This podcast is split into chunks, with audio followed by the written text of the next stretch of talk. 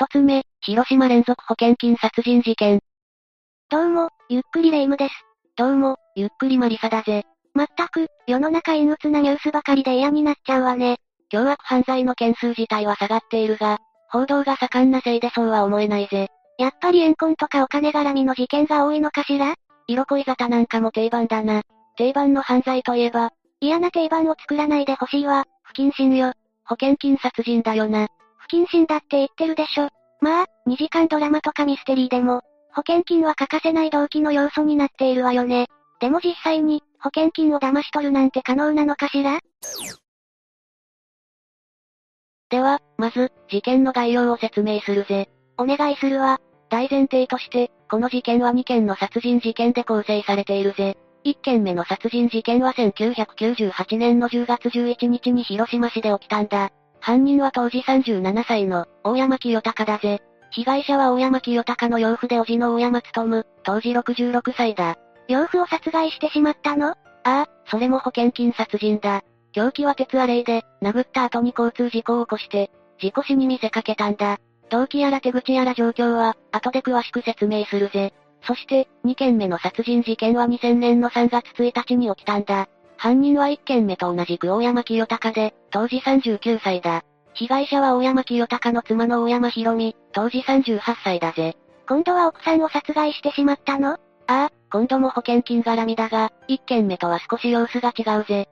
睡眠薬を飲ませた後に、自宅風呂場の浴槽に沈めて殺害したんだ。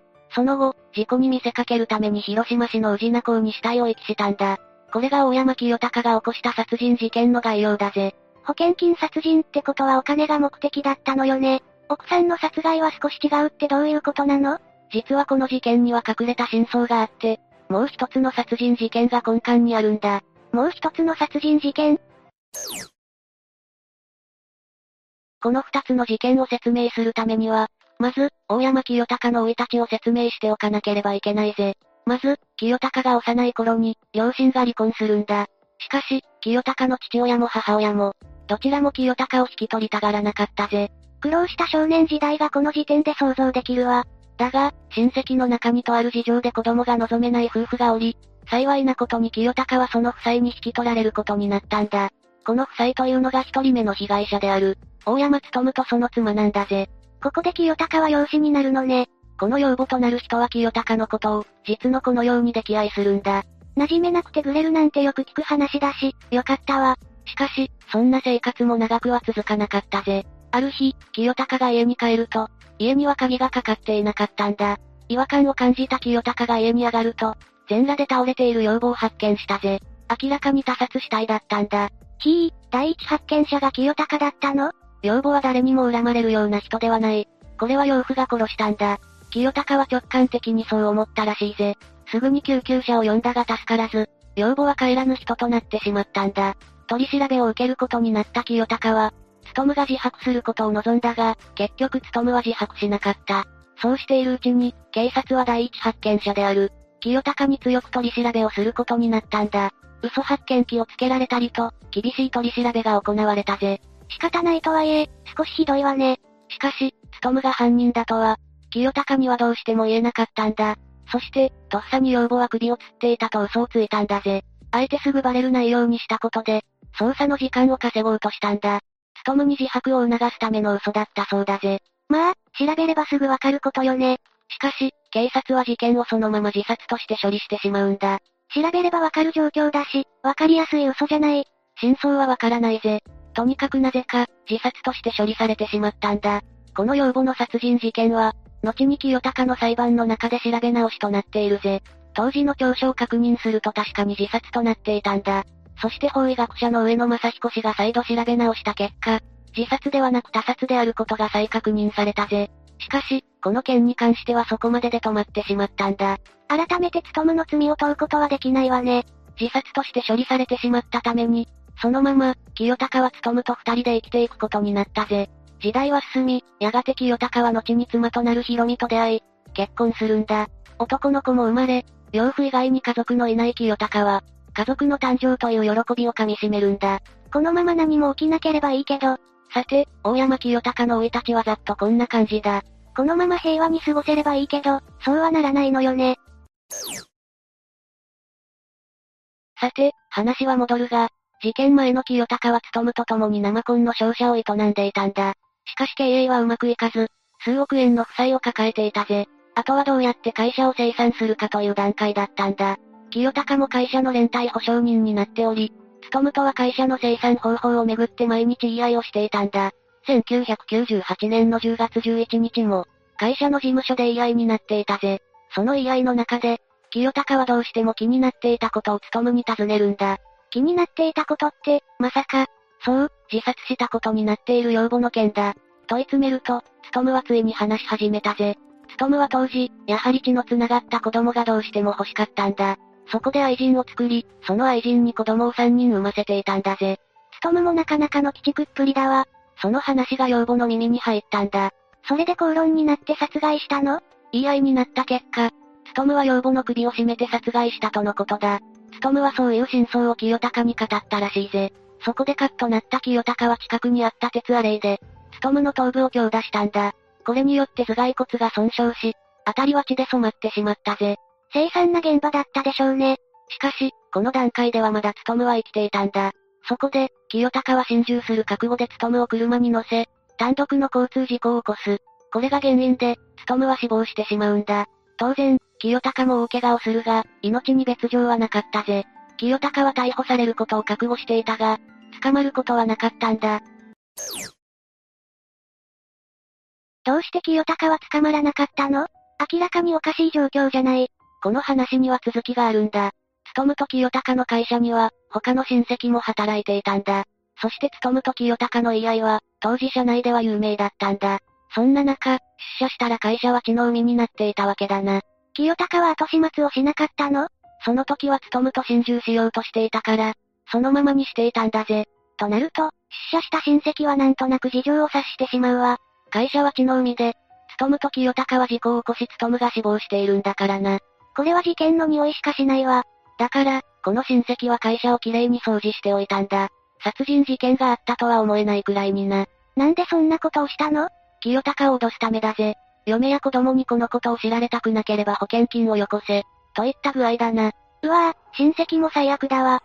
こういう理由があって、清高は奇跡的に逮捕を免れるんだ。後のことを考えたら捕まるなり実施してた方が良かったわね。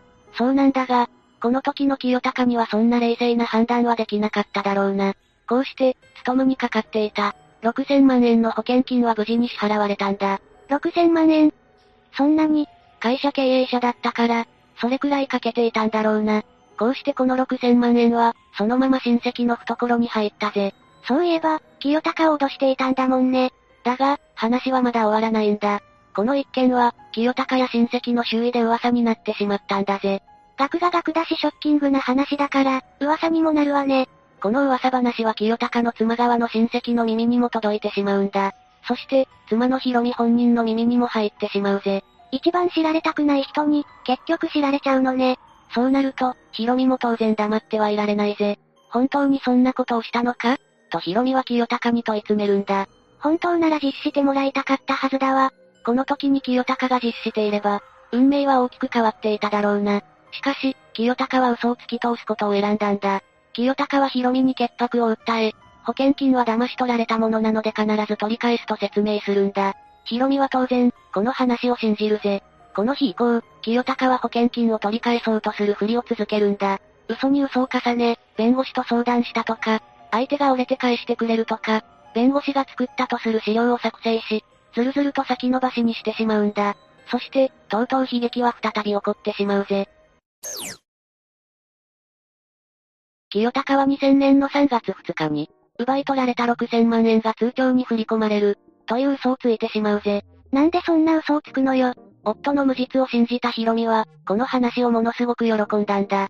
それは保険金の6000万円が手に入るからではなく、この6000万円をヒロミの親戚に見せつけ、夫はご覧の通りに無実です。と言ってやりたかったからだという話だ。ヒロミさんが不憫でならないわ。そして、とうとう振り込み前日の3月1日がやってくる。この時清高は、当然のように焦っていたぜ。振り込まれる予定がないんだから、そりゃそうだわ。だが、このまま本当のことを言うと離婚となってしまうぜ。離婚はしたくない、何よりヒロミが再婚して、他の男と一緒になるのが嫌だ。そうであれば、明日になる前に、何も知らないままで死んでもらおう。そう清高は考えたんだ。何よそれ、全く理解できないわ。冷静な判断ができなかったんだろうな。当然、こんな言い訳みたいな動機は許されるわけがないぜ。そして最後の夜、子供のヒロトを早めに寝かしつけ、清高とヒロミは晩酌をしていたんだ。この時、ヒロミは本当に嬉しそうだったそうだ。この先は聞きたくないわね。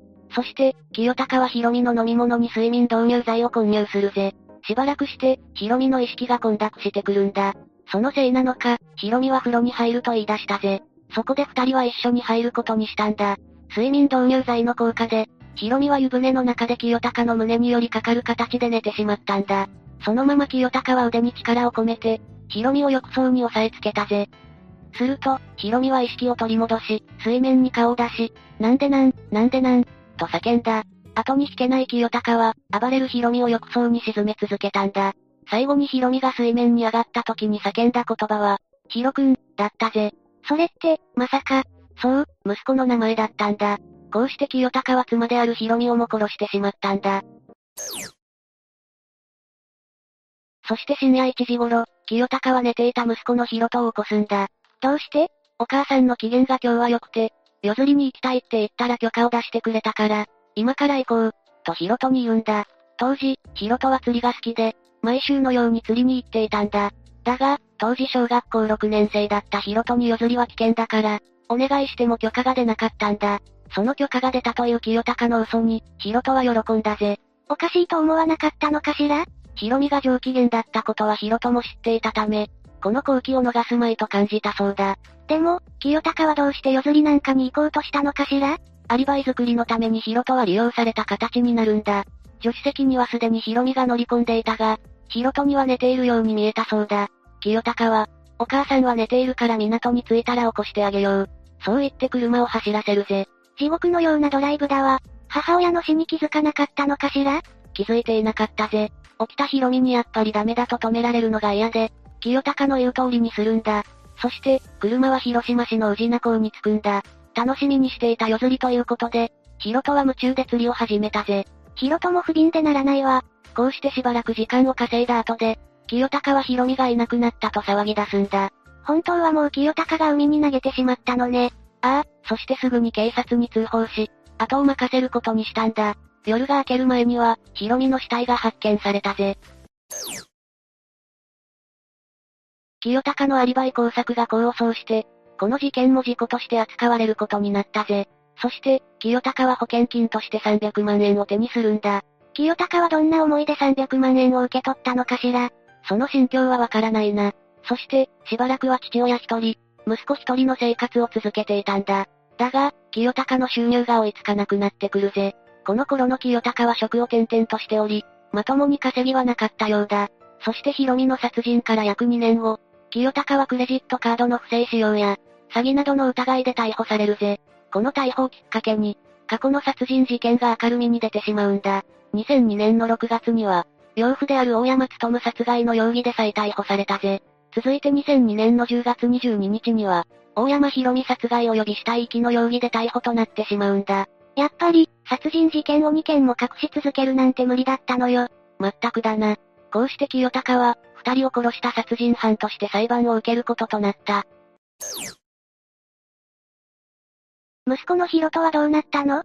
最初は母方のおばのところに預けられたぜ。だが、父親の件が学校にバレたことにより、疎外感を感じることになってしまったんだ。父親が逮捕されたのはヒロトが14歳の時で、それからヒロトはわかりやすいくらいグレてしまったそうだな。そうなっちゃうわよね。あまりのグレっぷりにおばも困り果て、ヒロトは施設に預けられるぜ。だが、この施設からもいなくなり、ホームレスのような暮らしを続けたんだ。父親のことがなければ違った人生を送っていたと思うと、悔しいわ。そんなこともあり、ヒロトは父親を殺したいほどに恨むんだ。それはそうよね。それゆえにヒロトは、父親に面会もしなかったんだ。そんな中、ヒロトは新聞の記事で、清高が一審で死刑判決を受けたことを知るんだ。その時、ヒロトはふと疑問に思うんだ。どんな疑問なの？当時この事件は、保険金殺人という扱いで報道されていたんだ。被告の清高が金に困って、二人を殺害したという内容だな。まあ、6000万円なんて金額が表に出たらそう思われるわね。で、ヒロトは何を疑問に思ったの？清高がどうして母親を殺したのか知りたくなるんだぜ。一審で死刑が出た以上、控訴しない限りは刑が確定してしまうぜ。このままでは、真相は不明のままになってしまうんだ。本当に金のために母親を殺したのか？という疑問を抱いたヒロトは、清高と面会することを決心するんだ。親子久しぶりの対面だわ。ヒロトは18歳、実に3年半ぶりの対面だったんだ。当初、ヒロトは父に会うなり、罵声を浴びせようと考えていたそうだ。長年の恨みがあるし、当然の感情だと思うわ。しかし、実際に清高と面会してみるとそうはいかなかったぜ。清高はただひたすらにヒロトに謝罪をし続けたんだ。面会時間は15分、5分の延長申請をしたので計20分。最初の面会はろくに会話もないまま終わったんだ。そこでヒロトの中で、清高に対しての感情に変化があったんだ。父親を許す気持ちが芽生えてきたそうだぜ。こればっかりは当事者じゃないとわからないことだろうな。複雑な感情だわ。そして週に2度、3度の面会で、ヒロトは清高から真相を聞いていくんだ。まさか、その真相っていうのは？ここまで私が解説したのと同じ、事件の概要だぜ。そうだったのね。通りで細部まで生々しかったわけだわ。清高から話を聞いたヒロトは、清高に対して構想を進めたんだ。清高は構想を考えていなかったの？つとむとヒロミを殺したのは事実だからな。当初はこのまま控訴しない方針だったらしいんだ。ヒロトの勧めもあって、清高は控訴したんだぜ。だが、判決が覆ることはなかったんだ。再び死刑判決が下されたのね。清高は上告をしたが、2011年には上告棄却となり死刑が確定してしまったぜ。控訴審以降、ヒロトも証人として出廷したんだ。そこで、ヒロトは父を死刑にしないように嘆願しているぜ。ヒロトにとっては母を殺した父親でも家族だからな。生きて死ぬまで罪に向き合って欲しかったんだろうな。広島高裁の判決は前述の通りに死刑だったが、判決の前に、裁判官がヒロトに向かってこう言ったんだ。一番のこの事件の被害者であるヒロトさんの口から、そのような言葉が出るのは大変に重いことだが、残念ながら犯行の残虐性と計画性を考えると、上場借用の余地はない。だそうだ。裁判でこういった言葉を裁判官が書けるのは異例なんだぜ。ヒロトの言葉は裁判官には届いてたのね。でも、ヒロトの思いを組むことはできなかったんだわ。ああ、裁判官としての職責を全うしたんだと思うぜ。こうして、広島保険金殺人事件と呼ばれる事件は終了したんだ。二つ目、高橋妙子さん行方不明事件。この事件は、2002年6月3日に岡山県津山市弥生町で起こったもので、当時54歳だった主婦の高橋妙子さんが自宅から連れ去られたんだ。自宅にいるところを襲われたの？誘拐事件では珍しいケースな気がするわ。確かに珍しくはあるかもしれないが、決して前例がないというわけでもないぜ。話を戻すが、事件が発生したのは昼頃だと考えられていて、夫であり石野幸代さんが仕事から帰った時には、すでに太子さんの姿はなかったそうだ。でもその段階だと、まだ誘拐されたとはわからないんじゃないの？どこかに用事があって出かけてると思ってもおかしくはないわ。いや、当時の家の中の状況や、その後にかかってきた電話によって、太子さんが何者かに誘拐されたということが発覚したんだ。どんな内容だったの？まず風呂場のシャワーが出しっぱなしになってて、テレビもつけっぱなしになってたらしい。さらに太子さん本人から自宅に電話がかかってきたそうなんだ。太子さん本人から？ああ。太子さんは電話口で、身の危険はないから心配しないでください。車で連れ回されて、どこまで行っているかよくわからないけど、多分岡山ぐらいだと思います。警察に言わないでください。と幸代さんに伝えると、そのまま電話を切ったそうだ。内容からすると、自分の意思でついていった感じではなさそうね。誰かに無理やり連れ出されたみたいだわ。これを受けて、幸代さんは太子さんが誘拐されたということを認識したみたいだ。でもどうして太子さんは、そんなことに巻き込まれてしまったのかしら？何か犯人に繋がるような情報とかはなかったの？犯人は、その後のある件によってある程度特定されることになったんだ。実は事件発覚後、銀行のキャッシュコーナーで幸代さんの口座から、現金合計700万円が引き出されてることが判明したんだ。太子さんが持ってたカードを使ったのね。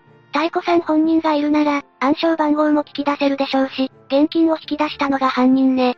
警察もそう考えて捜査をしたところ、口座から金を引き出したのは、当時33歳の元会社員、吉田義恵だと判明したんだ。ああいう場所には監視カメラもあるから、それでわかったのね。だが警察の捜査によると、吉田の単独犯ではなく、津山市内在住の元タクシー運転手の男も事件に関与してるとされたんだ。二人組の犯行だったのね。でもその男は、現金の引き出し現場にはいなかったのよね。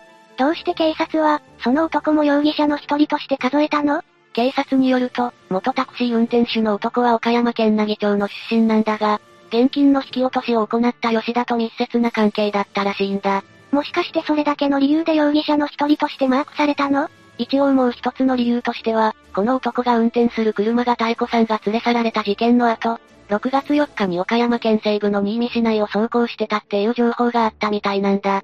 ただこれについては一般人の私たちには調べようがないから、詳細はわからないぜ。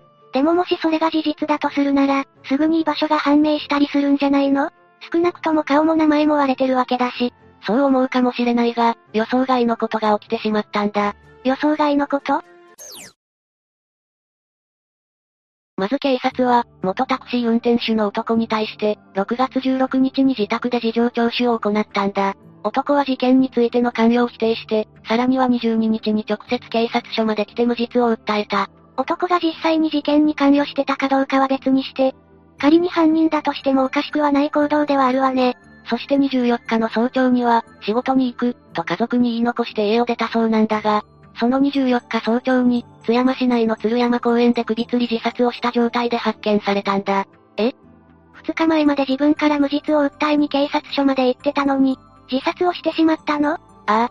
それだけじゃなく、自宅からは家族宛ての遺書が複数見つかってて、男が使ってた車の車内からは、太子さんの DNA 型と一致する血液反応も発見された。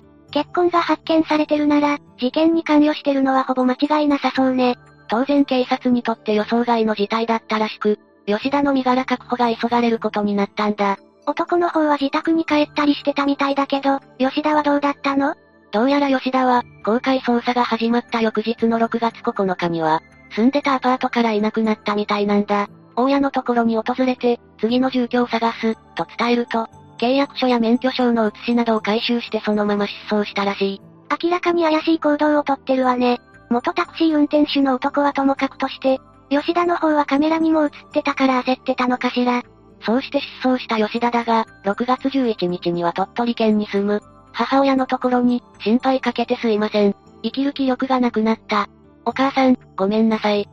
などと書かれた手紙が届いてるんだ。その手紙って、吉田が自分で出したものなのかしら？自分で出したかどうかは定かじゃないが、少なくとも9日か10日に鳥取県内で投函されてて、筆跡も本人のものだと母親が証言してるそうだ。となると、少なくとも手紙は吉田本人が書いたことになるわね。そうして失踪してた吉田だったんだが、9月23日の午後、岡山市日王寺の山中で白骨化した遺体となって発見されたんだ。近くの木にはロープが結ばれてて、運動靴や手提げカバン、生きることに疲れた、と書かれたメモ書きも発見された。吉田まで自殺してしまったのね。その結果、岡山県警察はこの二人を窃盗で書類送検したものの、被疑者死亡のまま不起訴処分となってしまったんだ。連れ去られた太子さんも未だに見つかってない。容疑者が二人とも死亡したから、当時のことを聞き出せる相手がいなくなってしまったのね。何か怪しい動きとか動機とかはなかったのかしら。実はこの事件が起こった当日に、容疑者二人組についての目撃情報があるんだ。どんな情報なの？当日午前に、幸代さんが勤める病院の受付に、吉田と元タクシー運転手の男が訪れてて、受付で太子さんたちの自宅住所を聞いてきたそうなんだ。これを不審に思った受付職員が、電話で太子さんにそのことを連絡している。太子さんは二人のことを知ってたの？知らなかったみたいで、そんな男の人は来られてません、と返答してるぜ。さらに二人は、午後に太子さんのところを訪れたらしく、午前11時頃に太子さんが両親に、お父さんにお世話になった男女二人連れが、家に来ている。会いたいと言っているので、家の場所を教えた、と電話をしてるんだ。その後に太子さんは誘拐されたってことになるのね。でもどうして太子さんが狙われることになったのかしら。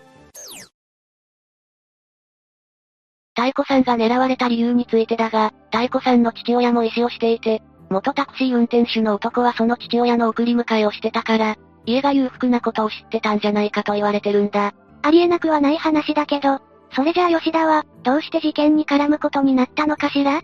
どうやら吉田の元夫によると、吉田はパチンコによく行ってて、その他協定などで総額2250万円もの借金を作ってたらしいんだ。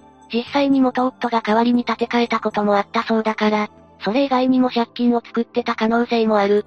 現金が700万円も引き出されてたし、借金に困った末の犯行という説はありそうだけど、元タクシー運転手の男との接点はあるの？男の方もよくパチンコに行ってたらしいから、そこで知り合った可能性があると言われてるな。並んでパチンコを売ってたっていう目撃情報も出ている。報道によっては、男の方にも借金があったとも言われてるが、これは未確定情報だ。あくまでどこで知り合ったかまでは分かってないのね。ただ、吉田と男が密接な関係にあったのは間違いないみたいで、事件当時、吉田が住んでた鳥取県地図町のアパートを紹介した際にも、吉田が所有する軽自動車を自動車整備工場に売却する際にも、この男が関与してたみたいなんだ。普通の知り合いっていう関係性ではなさそうね。その点も含めて、なんだか変な感じがする事件じゃないかしら。少なくとも現金は引き出せているのに、二人とも自殺するなんて奇妙だわ。お金目的で誘拐までしてるのに自殺をするなんて。実はネット上などでは、この事件は二人組によって行われたものじゃなくて、誰か黒幕がいるんじゃないかと言われてるんだ。誰かが二人に指示を出して犯行をさせたってこと？ああ。まず理由の一つとして、吉田の元夫からの証言に、誰かに騙されていたんじゃないか、他人に自ら危害を加えるようなことをするとは思えない、というものがあるんだ。騙されてたかもしれないっていうのはどういう意味？さっきも話したように吉田にはギャンブル癖があり、かなりの借金を作ってたのは事実なんだ。元夫もそれは認めてて問題視してるんだが、他人に自分から危害を加えるタイプではなかったと語ってるんだ。でもそれは元身内ということもあって、ひいき目に見てるっていうのもあるんじゃないの？もちろんその可能性だってある。ただ、犯行の手順やその後の自殺などを振り返ってみると、計画を立てて行ったにしてはおかしいとされてる部分があるんだ。どういう部分？まず現金の引き落としは、計11回という形で分けて行われたんだが、その際の行動があまりにもずさんすぎて、場当たり的だと言われてるんだ。そんな回数に分けて行われたのね。でも場当たり的っていうのは岡山駅前の ATM で10回は引き出されてるんだが、11回目に行われた引き出しは、岡山駅地下の ATM だったんだ。これは6月4日に行われたんだが、この時にカードが機械に、飲み込まれるっていうミスをしてるんだ。そういえば盗難届が出されてるカードを入れるとロックがかかって、カード自体が機械に回収されてしまうって聞いたことがあるわ。まさにそうなったんだ。それに回収されたカードには、吉田の指紋が付着してたみたいだからな。計画してやったにしては明らかにずさんで、しかも6月3日の午後に、吉田が JR 岡山駅で津山線の列車から一人で下車してる姿も防犯カメラで撮影されてるんだ。確かに事前に計画してたっていう前提で考えると、あまりにも人目につきすぎる行動ね。しかも N システムによって中国自動車道新見インター付近の国道180号を、元タクシー運転手の男の車が鳥取県方向へ北上する様子と、約5時間後に岡山市方向へ南に向かって走る様子が記録されてるんだ。高速道路は目立つ場所だし、仮にカメラがあるって知らなくても、計画してたなら避けそうな場所ではあるわね。でもそれだけなら、ただ単にずさんな犯行ってだけだと思うわ。実際、黒幕がいた証拠なんてどこにもない。ただ、吉田が母親に送った手紙や自殺現場から発見されたメモ書きなどを見ると、誰かに書かされたようにも見えるっていう意見もあるんだ。元タクシー運転手の男の方も事情聴取に答えたり、無実を訴えに警察署に行ってたみたいだし、不審な自殺だとは思うわ。とはいえ、それらはあくまで一つの説に過ぎないから、結局この事件は被害者である太子さんが発見されてない上に、容疑者死亡という形になってしまった。一応情報提供を求めて捜査は続いてるみたいだけどな。車から太子さんの DNA と一致する血液反応が発見されてるし、カードには吉田の指紋がついてるしで、証拠はたくさんあるのに解決に至ってないのがモヤモヤするわ。三つ目、透明煽り運転事故。まずは事件概要について説明していくぜ。透明煽り運転事故とは2017年6月5日に、神奈川県足柄上郡大井町の東名高速道路下り線で発生した事故だ。車には、萩山義久さんとその一家が乗っていたぜ。家族で乗っていたのね。煽り運転をしたのは誰だったの？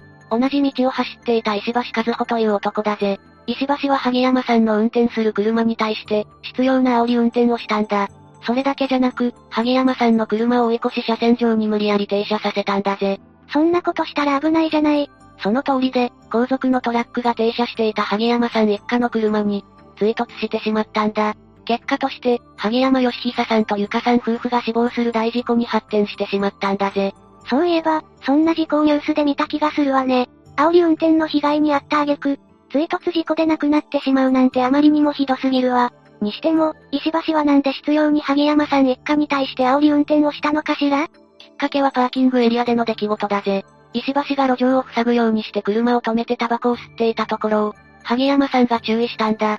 萩山さんは、邪魔だ、ボケ、と少し荒い言葉で注意したんだが、注意したこと自体は何も間違いじゃないぜ。言い方に難はあるけど、行動自体は何もおかしくないわね。路上を塞いで車を止めてる上にタバコ吸ってるなんて、迷惑だわ。だが、それに激怒した石橋は萩山さん一家の車を追いかけたんだ。そして、最初に説明したように煽り運転をしたんだぜ。それだけで高速道路で煽り運転するなんて普通じゃないわね。しかも駐車方法が悪かったのは石橋だからな。萩山さんにとっては、完全に相手が悪かったとしか言いようがないぜ。私には、煽り運転するような人間の思考回路が理解できないわよ。そう思うところだが、石橋にとって、煽り運転は当たり前だったんだ。え、つまり石橋は日常的に煽り運転をしていたってこと？そういうことだ。信じられないわ。石橋は煽り運転に関連する余罪もある上に、パトカーに煽り運転していたこともあるそうだぜ。バッチリ煽り運転常習犯じゃないの。しかもパトカーに対してまで煽り運転するってすごい度胸ね。運転する時に気が大きくなるタイプだったみたいだぜ。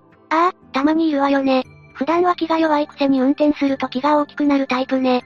石橋は彼女の前と運転する時だけ気が大きくなる人間だったんだぜ。今回の事故の際も、彼女が車に同乗していたそうなんだ。完全にやらかす条件が揃っていたのね。ってことは石橋は普段は気が小さいタイプだったってことかしら？そうだったみたいだな。地元ではいじめの対象になっていたほどだぜ。そのストレスとか反動もあったってことなのかしら？いろんな意味で、石橋がどんな人間なのかが気になってきたわ。じゃあ次は、石橋がどういった人間だったのかを説明するぜ。石橋は福岡県倉手郡という場所の生まれで、男3人兄弟の次男だったぜ。事故当時は26歳で、福岡県中間市に住んでいたんだ。事故当日は、彼女と横浜へデートしに行った帰りだったぜ。せっかく楽しくデートしてたのに、石橋自ら最悪のデートにしちゃったわけね。元からそういう性格だったのかしら？さっきも言ったが、石橋は気が小さく、おとなしい子だったそうだ。小学校の頃の自己紹介スペースには、好きな授業ありません。憧れの人いません。将来の夢ありません。と書いていて、無気力さを感じるような少年だったんだ。小学生でその回答は結構珍しい気もするわね。小学生くらいなら、いくらでも書きようがあるもんな。石橋は中学高校でもぐれたりせず、おとなしく学校に通っていたぜ。普通にただただおとなしい少年って印象だわ。だが高校2年生の時に、石橋の人生が一変してしまう出来事が起きたんだ。その出来事とは、両親の離婚だぜ。多感な時期に両親が離婚したのね。兄弟はみんな母親が引き取ったのかしら？いや、長男と三男は会社経営をする父親に引き取られ、石橋だけは母親に引き取られたんだ。どういう理由があったのかしら？それは不明だが、石橋の生活はこれを機に一変したんだ。母親は離婚当時無職だったため、石橋は学校を中退して生活費を稼ぐことになったんだぜ。そうでもしないと生きていけなかったってことかしら？そうだろうな。ちなみに事故当時も石橋は母親と暮らしていたんだ。生活を支えていた息子がこんな事故を起こして捕まるなんて、母親も驚いたんじゃないかしら？驚いたかどうかはわからないぜ。ただ、石橋が逮捕された後、母親は一緒に暮らしていたアパートから逃げるように出て行ったそうだ。息子が煽り運転で人を死なせたんだし、近所の評判が怖かったのかしら？おそらくはそうだろうな。でも、ますます石橋が煽り運転の常習犯なのが信じられなくなるわね。ここからが本題なんだが、石橋は口数が少なく、自分の意見を主張しないタイプだったせいか、地元仲間からいじめにあっていたんだ。いじめ？どんな内容だったの？マジックペンで顔中に落書きされたり、バリカンで髪を剃られて変な髪型にされたり、色々だな。その内容は2018年12月14日発売のフライデーにも取り上げられていたぜ。ちょっとシャレにならない内容だわ。その経験が、運転の時に気が大きくなる二面性に繋がったのかしら？ある精神科医が、今回の事故における石橋の心理状況について話していたんだが、いじめられた経験のある人は、自分よりも弱そうな他者に対して、高圧的な態度をとってしまうことがあるそうだ。被害者意識と虚勢が相まって、攻撃的な態度をとってしまうんだぜ。攻撃は最大の防御なんて言葉もあるけど、人間関係でやったらおしまいよね。石橋の起こしたことは許されないけど、いじめが原因となると何とも言えなくなるわ。石橋が一番悪いことに変わりはないが、いじめをしていた連中も、反省してほしいところだな。そのいじめがなければ事故が起きなかったかもしれないんだし、本当にそう思うわ。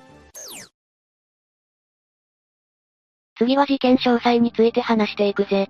事件は2017年6月5日に起きたんだ。その被害に遭った萩山さん一家は東京ディズニーランドへ行ったり、お台場に行ったりと、家族旅行を楽しんでいたんだ。萩山さん一家も石橋と彼女も、楽しい旅行を終えて帰るところだったのね。そして静岡の自宅に帰る途中に寄った中井パーキングエリアで、萩山さんは石橋と接触してしまうんだ。石橋が、邪魔になる場所に車を止めてタバコを吸っていて、父親の萩山さんが、邪魔だ、ボケ、って注意したのよね。そうだ。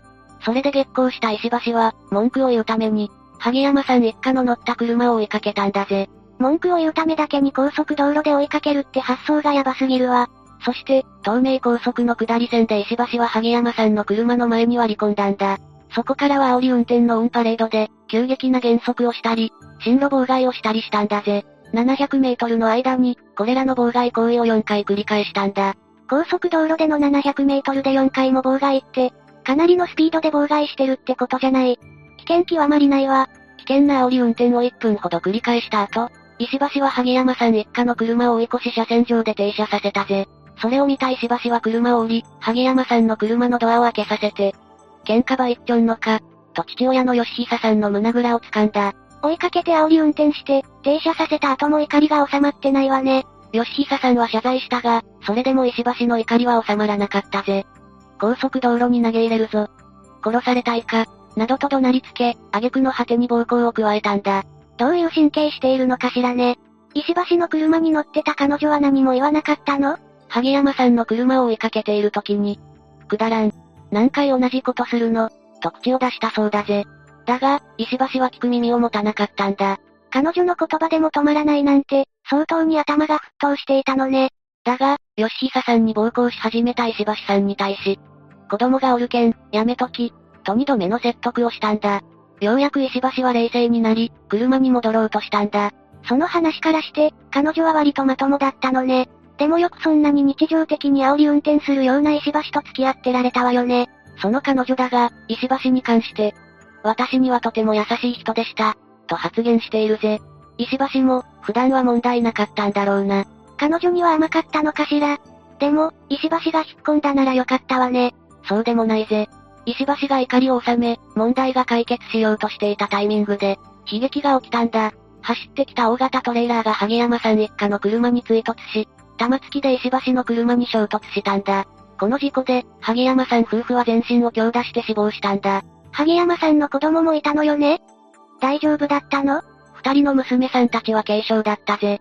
それから、石橋と彼女も重傷を負ったんだ。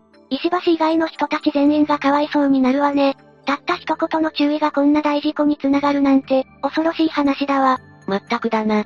石橋のマナーの悪さを注意した萩山さんが亡くなる結果になってしまったのが、とにかく腹立たしいぜ。それで、事故の後の石橋はどうしたの？まさかだけど、逃げたわけじゃないわよね。逃げはしなかったが、事実を話もしなかったぜ。石橋は警察の聴取に対して、萩山さん一家の車に、煽られたりパッシングされたため停車した、と嘘の供述をしたんだ。自分は煽られた被害者って話したのよね。ああ、だが警察も甘くないぜ。事故現場付近を走っていた車両260台を割り出して、目撃情報やドライブレコーダーの映像を集めていたんだ。さらに、萩山さんの娘二人からも事情を聞いていたんだぜ。結果として、石橋の嘘が証明されたんだ。その大嘘がまかり通らなくてよかったわ。まったくだな。結果的に警察は、石橋が萩山さん夫婦の車を強引に高速道路の追い越し車線上に、停車させて事故を誘発した、と断定したんだ。そして2017年10月10日に石橋を自動車運転過失致死容疑で逮捕し、2017年10月12日に横浜地方検察庁に送検したんだ。自動車運転過失致死容疑？危険運転致死傷罪容疑じゃなかったの？警察も最初は危険運転致死傷容疑を視野に入れていたぜ。だが、事故時に石橋の車は停車していたんだ。危険運転致死傷罪は運転する行為が対象になる罪だから難しかったそうなんだ。危険運転致死傷罪は懲役刑のみ、自動車運転過失致死傷罪は懲役禁錮罰金刑もあるから、前者の方が重いぜ。事故が起きた時に運転していなかったからだろうけど、納得いかないわね。だが、横浜地検は石橋の悪質な行為を考慮して危険運転致死傷罪を適用したんだ。これにより、石橋は新たな罪状で2017年10月31日に起訴されたぜ。最終的にはちゃんと危険運転致死傷罪を適用したのね。よかったわ。そういえば、追突してきたトラックの運転手はどうなったの？実質事故を起こしたのはトラックになるわけだし、こっちも自動車運転過失致死傷罪の対象になるんじゃないの？追突したトラックの運転手は2017年10月12日に、自動車運転過失致死傷容疑で書類送検されたぜ。だが、横浜地検は2017年12月28日には不起訴処分としているんだ。不起訴理由については明らかにされていないぜ。なんとも言えないところだわ。トラックの運転手は、車間距離を十分にとっていなかった。走り慣れた道で慢心していた。事故のことは忘れられないし、二人を死なせたことを強く後悔している。両親を失った遺族二人には大変申し訳ない、と調書で述べているぜ。遺族からしたら何とも言えない気持ちでしょうね。私が言うのもなんだけど、石橋に反省してほしいわ。そんな石橋だが、なんとこの後に余罪が出てくるんだ。前半で話した通り、石橋は日常的に煽り運転をしていたんだ。どれくらいの頻度なのかしら？交際相手によると、2017年4月から8月の4ヶ月間で10回以上だ。4ヶ月で10回も。それはさすがに異常だわ。石橋は今回の事故の前にも、山口県下関市の一般道で妨害走行を3件起こしているんだ。さらに、今回の事故の2ヶ月後にも同じような、煽り運転をしていて、相手の車の運転手に暴行し、殺すぞ。俺は人を殴るために生きている、などと叫んでいたそうだ。事故前の3件については追起訴、事故後の事件については不起訴処分になっているぜ。叩けば埃が出る、なんてレベルの話じゃないわね。しかも、死亡事故を誘発した後に同じことするなんてどうかしてるわ。石橋には、もう永遠に運転しないでほしいわね。それだけじゃないぜ。さっきもちらっと話したが、パトカーにも煽り運転をしていたんだ。別の車を追尾中だったパトカーに対して、警察のくせに速度を守っていない、と追いかけて急接近したりする危険運転をしていたんだぜ。別の車を追尾してただけのパトカーに煽り運転って、もう何がしたいのか全くわからないわ。さて、気になる裁判の行方について話していくぜ。石橋の裁判は、2018年12月3日に初公判が開かれたんだ。12月10日には論告休刑公判が開かれ、検察側は石橋に対して懲役23年を求刑、弁護側は無罪を主張した上で、執行猶予付きの判決を求めたんだ。間接的とはいえ人を殺したようなものなのに、軽い気がするわね。12月14日の判決公判では、被害者の車両を停車させた行為に関しては危険運転致死傷罪が成立する、と認定し、石橋には懲役18年の判決が言い渡されたんだ。なんか引っかかるけど、危険運転致死傷罪として認められたのね。結局停止させた後の状態については危険運転致死傷罪には当たらないとされていたがな。その後弁護人が控訴し、控訴審が2019年11月6日に行われたが、即日決審し、12月6日の控訴審判決公判では審理を横浜地裁に差し戻す判決を言い渡したんだ。どういうことなの？横浜地裁が検察側と弁護側を交えた事前の話し合いで、危険運転致死傷罪は成立しないと話していたんだ。だが、審理中にその見解を翻したのが問題になったんだ。だから、最初から危険運転致死傷罪の成立可能性があるという前提で、やり直すことになった、という話だな。なんとなくわかったわ。2022年1月27日に差し戻し審が始まり、検察は懲役18年を求刑。弁護側は変わらず無罪を主張したぜ。だが石橋には、求刑通りの懲役18年の実刑判決が言い渡されたんだ。石橋は判決を不服として控訴しているぜ。結局、差し戻し審をしても判決は変わらず懲役18年だったのね。かなり時間もかかったみたいだし、遺族も大変だったと思うわ。そうだな。石橋が控訴してからはまだ控訴審は行われてないから、裁判は続いてる状態だし、早く結果が出るといいよな。本当よね。四つ目、渋谷税理士薬物混入致死事件。事件が起こったのは、2018年7月23日頃、東京都渋谷区のある豪邸から、一人の若い女性が変わり果てた姿で発見されたんだ。疑われるのはその自宅の家主だろうけど、一体何があったのかしら。遺体が発見された家の住民から、女性が意識を失っていると119番通報があったことで発覚したぜ。駆けつけた救急隊が発見したのは、ベッドに横たわる全裸の女性だったんだ。どうして全裸で意識を失うのよ。どう考えても不自然だわ。女性の呼吸はすでに止まっており、その場で死亡が確認されたぜ。どう考えてもその通報者が怪しいんだけど。亡くなった女性は、東京都板橋区に住む、五十嵐ゆりさん、当時28歳。彼女は、既婚者だったんだ。なるほど、この男が五十嵐さんの不倫相手だったってわけね。それで、実際のところこの二人はどういう関係だったの？まずは、事件までの経緯から説明していくぜ。通報者と五十嵐さんは、事件が起こる以前にも3回にわたって、金銭の支払いをした上で体の関係があったようだ。五十嵐さんは、過去にテレビに出演したことがある女性で、事件当時は専業主婦だったが、過去にはホステスやネイリストとして働いていた経験もあるそうだ。いろんな経歴を積んでいたのね。事件発生前日の7月22日午前11時頃。五十嵐さんは旦那に、仕事の関係者に会いに行ってくる、夕方には帰ると言い残し、家を出た。ひょっとして、五十嵐さんが会う約束をしていたのは、仕事関係の人なんかじゃなくて、その不倫相手の男だったとか？その通りだ、不倫相手の男は、五十嵐さんが亡くなった現場の家主で税理士の石原信明、当時69歳。五十嵐さんは石原に、午前11時50分に渋谷のホテルに来るよう呼び出していたんだ。五十嵐さんと石原が会ったのは、これで4回目なのよね？ああ、そして二人は合流し、そのまま石原の車に乗って自宅へと向かった。事件が起こったのは、それからのことだ。石原の家は3階建ての一戸建てで、リビングは28畳もあったそうだ。そんな豪邸に住んでいたのね、石原の正体が気になるわ。石原については後で話すぜ。二人は酒を飲んでいたんだが、13時を過ぎたあたり、五十嵐さんは LINE を通じて友人にとあるメッセージを送っているんだ。どんな内容のメッセージを送ったの？違法薬物を勧められている、どう切り抜ければいいだろうといったものだな。え、違法薬物？これって普通に犯罪じゃないの？そうだな、この時、五十嵐さんは犯罪行為に巻き込まれていたんだ。さらにその後、日本酒に薬物を混ぜられたけど、気づかないで飲んでしまった。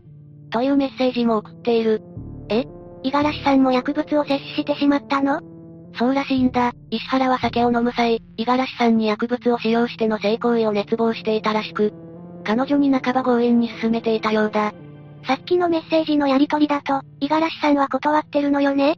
もちろんだ、何度も断られ、諦めた石原はそのまま酒を飲み始めたのだが、隙をついて五十嵐さんが飲む日本酒に薬物を混ぜたんだな。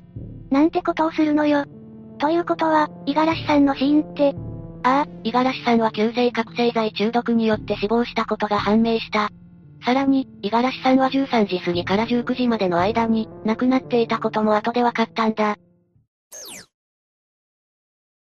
そして、さっきの救急隊が駆けつけたところに話は戻るんだが、石原は救急隊に、彼女には持病の転換があると聞いていたから、彼女の荷物の中にあった薬を飲ませようとしたと話した。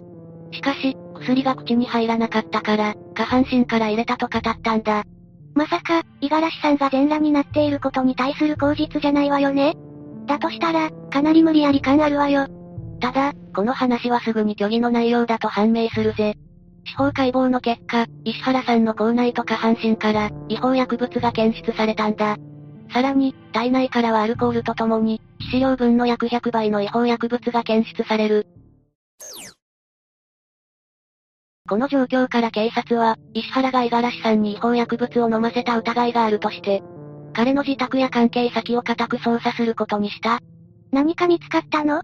証拠となる薬物など、何も発見されなかったんだ。まさか、石原は証拠を隠滅したのかしら？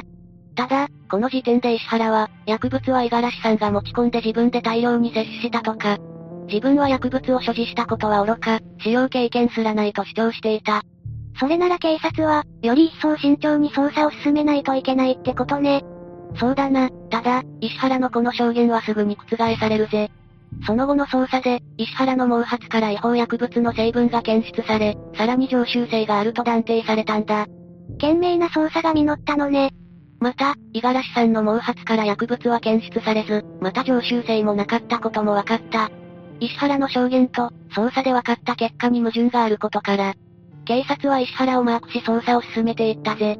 それで、最終的に石原は逮捕されたの？ああ、事件発生から約7ヶ月後の2019年3月6日に、警察は石原を殺人と覚醒剤取締法違反容疑で逮捕した。そうだったのね、ちゃんと逮捕されてよかったわ。でもマリサ、最初の方でも言ったけど、この石原って人は一体何者なの？豪邸に住んでいたり、違法薬物の常習だったり、ただ者じゃなさそうなんだけど。それじゃあこれから、この事件の犯人となった石原信明について説明していくぜ。石原信明は広島県で生まれ、一時期は在日韓国人の女性と結婚しており、子供にも恵まれたのだが、後に離婚しているんだ。五十嵐さんとも関係を持っていたわけだし、この頃から不倫を繰り返していたのかもしれないわね。さらに事件当時は、義理の妹と生活していたらしく、収入も複数あったらしいな。複数？何か不労所得でも得てたのかしら？彼は61歳で税理士の資格を取得しており、さらに不動産会社の役員でもあったんだ。また港区南青山にもビルを所有する資産家として知られていた。知る人ぞ知る資産家って感じね。豪邸に住める理由が分かったわ。石原は、事件現場にもなった自宅を2011年に購入しており、その豪邸は3階建ての他に、地下にもフロアがあったんだ。しかも、駐車場には外車のベンツを含む高級車が並んでいたようだな。そこまでの資産家だと、いくら港区に住んでいるとはいえ、少し浮いた存在になりそうね。まさに霊夢の想像している通りで、彼は近隣住民からは浮いた存在だったことで知られている。過去に自宅前に犬の糞が残されていたことがあったようで、その際、注意書きを壁に貼り付けたそうなんだが、その壁紙と一緒に暴力団の名刺まで貼られていたようなんだ。暴力団の名刺？石原は暴力団ともつながりがあったのね。さらに石原の自宅周辺には、防犯カメラがたくさん設置されてあった上に、外からは中が見えないように徹底されていたようなんだ。そこまで厳重にされていると、なんだかますます怪しく見えてくるわね。近隣住民たちのイメージでは、石原はあらゆることに過剰に対応するところがあったようだ。話を聞いてるだけでも、そのイメージは容易につくわ。ただ、そんな石原が持つ不動産は、事件屋と呼ばれる有名な存在だったそうだ。事件屋？すごく怪しい呼ばれ方ね。ああ、他の不動産会社が取り扱わないような曰く付きの物件。つまり事故物件を多く取り扱っていたとのことだ。そうなの？それは、石原の趣味だったのかな？真相は定かではないな。さっきレイムは、石原が暴力団と繋がりがあったのかと聞いたが、どうやら彼は反社会勢力や大物右翼との親交があったと噂されているんだ。この男なら、そんな噂が立ってもおかしくないわ。また58歳という年齢で大学院の経済学部に入学し、戦術の通り61歳で税理士の免許を取っている。税務に関する知識を得て、違法にギリギリ引っかからない不動産会社を経営して、相当な収入を得ていたとされているぜ。そういうところで頭が回るのに、罪を犯してしまうなんてもったいないことをしたわね。また、石原は女性好きとしても知られていて、五十嵐さんだけでなく、高級車で複数の若い女性を自宅に連れ込んでいたこともあったそうだ。特に彼は、若くて美人の外国人の女性を好んでいたみたいだな。わざわざロシアへ旅行に行って若い美女を見つけては、日本に連れて帰ったこともあったほどだったらしい。そのために旅行に行ったかはわからないけど、なんだかすごい行動力だわ。ただ、ここまでできるとなると、石原って女性にモテてたのかしら？おそらく金で女性を釣ったんだろう。高額な収入を得ていたわけだし。今回の事件でも五十嵐さんには金銭を渡していたとのことだから、自分の欲を満たすために金を利用したと考えられるぜ。そうよね、話を聞く限り、モテる要素はなさそうだものね。石原は経済力もあり、さらに離婚して独身だったことから、戦術の会員制の高級デートクラブに登録していた。2016年の冬頃、そのデートクラブで知り合ったのが、後に被害者となる五十嵐さんだったというわけだ。五十嵐さんもデートクラブに登録していたのね。既婚者がそんなことしてはいけないわ。ただ、出会った当初はそこまで親密ではなく、金を払って肉体関係を持つ程度の付き合いをしていただけだったらしい。実際に事件を含め、4回しか会っていないわけだし、本当に五十嵐さんは運が悪かったとしか言えないな。そうね、高級なデートクラブに登録すれば、その分出会いもあるけど、関わる人は考えないといけないわね。それで、逮捕された後の石原だけど、彼はきちんと起訴されたのよねああ、ただ法廷に移るために検察による取り調べが行われたのだが、最終的に東京地検は殺人ではなく、傷害致死罪に切り替えて起訴したようだ。確かに、薬物含めた性行為を求めたというのなら、殺意はなかったでしょうね。どっちみちひどい話だけど。ただ、事件当時石原は知人に、薬物を使ったら女の子がおかしくなったと電話をしていたそうなんだ。しかし、後の取り調べによると、その知人は覚えていないと証言していたらしい。また石原の別の知人は、彼からの依頼で、何かが入った封筒を処分したと語ったようだ。ひょっとして、その封筒に入っていたのは違法薬物だったりするの？警察の捜査で、石原の自宅から薬物が発見されなかったことから、その封筒の中身が薬物だった可能性が高いと指摘はされていたものの、確証を持つことはできずじまいだったんだ。もしかしたら本当に証拠を消すために、誰かに動いてもらっていたのかもしれないわね。そうだな、五十嵐さんが息を引き取ったのは、遅くとも22日の19時とされているが、通報があったのは23日の7時であり、その間に証拠を隠滅していたかもしれないとも考えられていたぜ。なるほどね。もしこの事件が殺人だったら、すごく腹立たしい話よね。家の中という閉鎖的な空間での事件だから、目撃者もおらず直接的な証拠もない。結局傷害致死での起訴にとどまったわけだな。なんとももやもやが残る結果となってしまったけど、結局石原に下された判決は何なの石原は2021年の7月6日の初公判でも、犯行の事実はないという証言を変えることはなかった。なんだか、反省をする気が全くない様子ね。弁護側からも、石原には違法薬物の購入履歴は確認できず、救命行為をしていること。五十嵐さんは自ら接した事故であり、石原の無罪を主張したぜ。検察側はそれに対して何か言ってたの？検察側は、石原の救急隊への転換に関する説明や、薬物の所持や使用はないという石原の主張も不合理な弁解であり、さらに反省も見られないと指摘をしたぜ。この場合だと、もし事故で亡くなったのなら、少なからず自分に問題があったのではないかと考えたりするわよね。また、五十嵐さんが使っていた日本酒が入っていたであろう食器からも薬物が検出され、友人が最後の電話で聞いた証言とも一致することから、間接証拠になると主張した。石原は、五十嵐さんに薬物を勧めたが断られたため、日本酒に混ぜて摂取させた、懲役10年を求刑したぜ。検察側は随分とまくし立てたわね。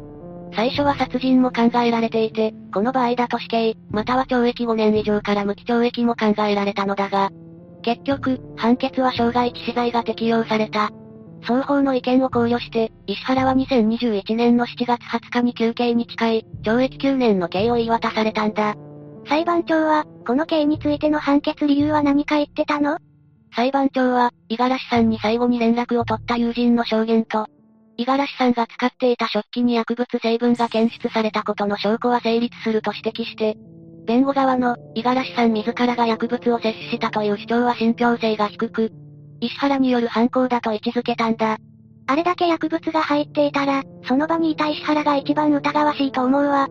致死量の100倍なんて、自分では摂取できないだろうしね。薬物をそれだけ多量に摂取させるというやり口はかなり危険で悪質。さらに反省の色が見られないとして下された判決だったみたいだ。人の命を奪っておいて、反省しないのもどうかしてるわ。5つ目、甲府市放火少年事件。それで誰なの？そんなひどい事件を起こす人は、犯人の名前は遠藤祐樹。彼は山梨県中央市にある一軒家で、両親のもとに一人息子として生まれた。普通の家庭で育ったのかしら？彼の両親については、後で話すぜ。彼は中学1年生の頃にソフトテニス部に入部したが、ある日顧問の先生から何らかの理由で叱責を受け、すぐに退部することになった。どんな怒られ方をしたかはわからないけど、辞めるなんてもったいないわ。それから遠藤は卒業までの間、ずっと不登校気味になってしまうんだ。中学校はちゃんと無事に卒業できたの？まあ義務教育だからな。その後は県内の定時制の高校に入学し、そこでは毎日真面目に通っていたらしい。ちゃんと心を入れ替えて学校へ行っていたのね。ただ、高校に入ってから妙に遠藤の素行がおかしくなっていったんだ。そうなの？一体どうしたのかしら？いくつか例を挙げて説明すると、いきなりお腹を抱えて笑い出したり、一人で意味を浮かべながらブツブツ話していたりだな。どうして彼は急に笑い出したの？その時に当時の同級生が尋ねたんだが、本人は思い出し笑いとだけ答えたようだ。急に笑い出すのは確かに奇妙ね。それに学園祭実行委員の集まりでは、発言することなく一人で黙々と折り紙を折っていたとのことだ。折り紙が学園祭の準備に必要だった可能性も考えられるけど、遠藤はコミュニケーションを取るのが苦手だったのかしら？かもしれないな。同級生と話すより、先生と話すことが多かったらしいぜ。休み時間も基本一人でポケモンのゲームをして遊んでいたみたいだな。その反面、彼は毎日学校へ通い、授業を真面目に受けていたところもあった。ただ成績はいつも赤点ギリギリだったようだ。成績はあまり良くなかったのね。ざっと遠藤の人物像を解説したところで、次に彼の両親について説明していくぜ。頼んだわ。まず、遠藤の父親は電線工事関係の仕事をしていたぜ。しかしそんな中、資材置き場にあった、家庭用給湯器を2台盗むという窃盗事件を起こしてしまう。犯罪を犯してしまったのね。その後どうなったの？当然これは発覚し、父親は逮捕され、両親は離婚。母親は遠藤を連れて家を出たんだ。親の犯罪は、子供にとってはかなり大きなダメージになるわね。これが影響を受けたのかはわからないが、後に遠藤も友人の家に遊びに行った際、ゲームのカセットを盗んでしまうんだ。なんてことを。まさか、遠藤も一度逮捕されるの？いや、相手が大ごとにしなかったからよかったが、このことは母親の耳に入ったようだな。それなら遠藤は、母親に厳しく注意を受けたんじゃないの？それがこの母親は遠藤のことを溺愛していて、彼の言うことは絶対といった考えを持っていた。おそらく遠藤は罪を否認しており、その発言を鵜呑みにする節もあったようだぜ。そうなのね。随分と過保護な母親な感じね。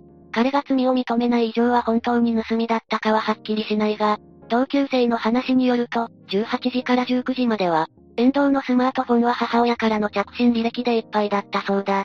あまり過保護すぎるのも良くないわ。それで、遠藤はどうしてひどい事件を起こしてしまうの？きっかけとなったのが、ある一人の女子生徒だったんだ。彼女は遠藤と同じ高校に通っていたんだが、やがてこの女子生徒に遠藤は好意を寄せることになる。好意を持つこと自体は悪くないけど、この気持ちが大きくなってしまうのも考えものよね。ああ、その女子生徒は井上さんというのだが、井上さんは高校では将棋部や演劇部など、多種多様な活動を一生懸命頑張るような生徒だったんだ。かなり努力家な生徒さんだったのね。年頃の男性なら好意を持ってもおかしくないわ。また、彼女の普段の性格は真面目で努力家。勉強も得意だった上に、生徒会役員も務めていた。周りの同級生からも、だいぶ慕われてたんじゃない？ああ、井上さんはこういう関係も広かったそうだからな。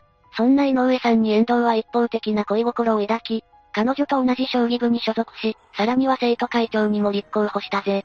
まあ話の流れから見て、すべて井上さんに近づくことが目的なんだろうけど、彼は生徒会長になれたの？ああ、生徒会長は他に誰も候補者がいなかったため、必然的に生徒会長になったそうだ。そうだったのね。それで、生徒会長になった遠藤に何か変化はあったのかしら？それが、彼はその直後から極度に見た目を気にするようになったみたいだ。きっと、井上さんに一目置かれたくて気にするようになったのね。そんな感じだな。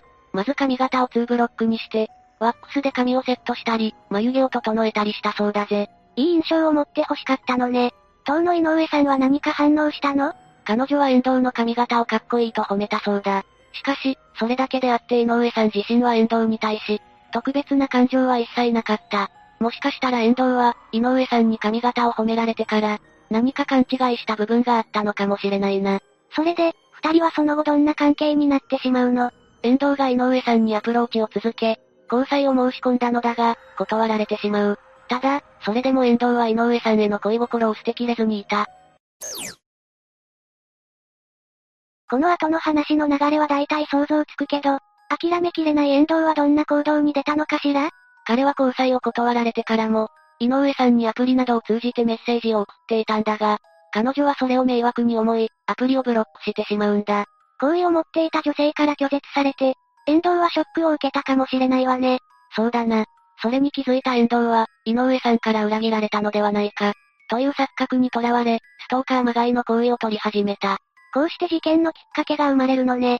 井上さんは、遠藤から受けているストーカー行為を、周囲の友人などに相談していたようだ。時には彼女の家に、ティファニーのブランド物を勝手に送りつけるという、ありがた迷惑な行為も行っていたんだ。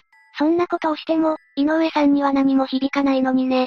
ああ、響かないどころか、逆にもっと遠ざかっていくぜ。恋がうまくいかない遠藤は、ある日こんな考えを持ち始めたんだ。何を考えたの？井上さんの自宅に侵入して、もし見つかったら全員を殺害しよう、とな。めちゃくちゃ恐ろしいことを考えるじゃないの。完全な逆恨みだぜ。当時井上さんは4人家族で、両親と本人に加えて妹がいたそうだ。父親は土木関係の会社で働くサラリーマン。母は介護の仕事をしながら自治会の組合長を務めていた。井上さんの活動的な性格は、お母さんに似たのかもしれないわね。母親も、未成年の娘二人がいるからと、まだまだ頑張るつもりでいたらしい。一家は休日になると、家族4人で出かけるなどしてとても仲が良かったそうだ。そんな仲のいい家族が、完全な異常人間に命を狙われているなんて、思いもしなかったでしょうね。実際に両親は二人の娘を溺愛していたからな。遠藤は、そんな井上さん一家をよそに、着々と殺害計画を立てていく。い、一体どんな計画を立てたの？計画自体は至って単純かつ残忍なものだ。遠藤の考えでは、まず井上さんの家に侵入し、刃物で家族全員を殺害した後、火を放って放火するというもの。その計画を実行するために、彼は複数の刃物と灯油を入れた缶を用意した。そして、2021年10月12日、遠藤はついに実行に移すんだ。どうしてそこまでひどい心を持ってしまったのかしらね。事件当日の深夜、刃物と灯油を手にした遠藤は、そのまま井上さん宅に侵入した。遠藤はどうやって井上さん宅に侵入したの？それに関しては情報がなかったぜ。そして片手に刃物を持って、1階にある寝室で就寝中の井上さんの父親に襲いかかり、刃物で体を10箇所以上刺した。なんてことをしたの？それで、お父さんはもう亡くなってしまったの？残念ながら亡くなってしまった。次に遠藤に狙われたのは母親だ。ただ母親は、父親が襲われる音を聞いて目を覚ましているんだ。彼女は刃物を握っている遠藤の姿を見て、恐怖のあまり叫び声を上げた。かなり壮絶な現場だったのね。だが遠藤は、そんな母親をものともせず視察。そんな折、2階で就寝中だった井上さんの妹は物音に気づき目を覚ました。様子を確認するために1階に降りた妹だったが、この時は両親が殺害されたという認識はできず、刃物を持った不審者がいることを理解するんだ。妹さん、どうか逃げて。遠藤と遭遇してしまった妹は、慌てて2階に逃げようとした。そんな妹を、遠藤は背後から鈍器のようなもので殴打し、怪我を負わせるんだ。え。ということは、妹さんまで命を奪われてしまったの？いや、その衝撃は致命傷にはならなかったんだ。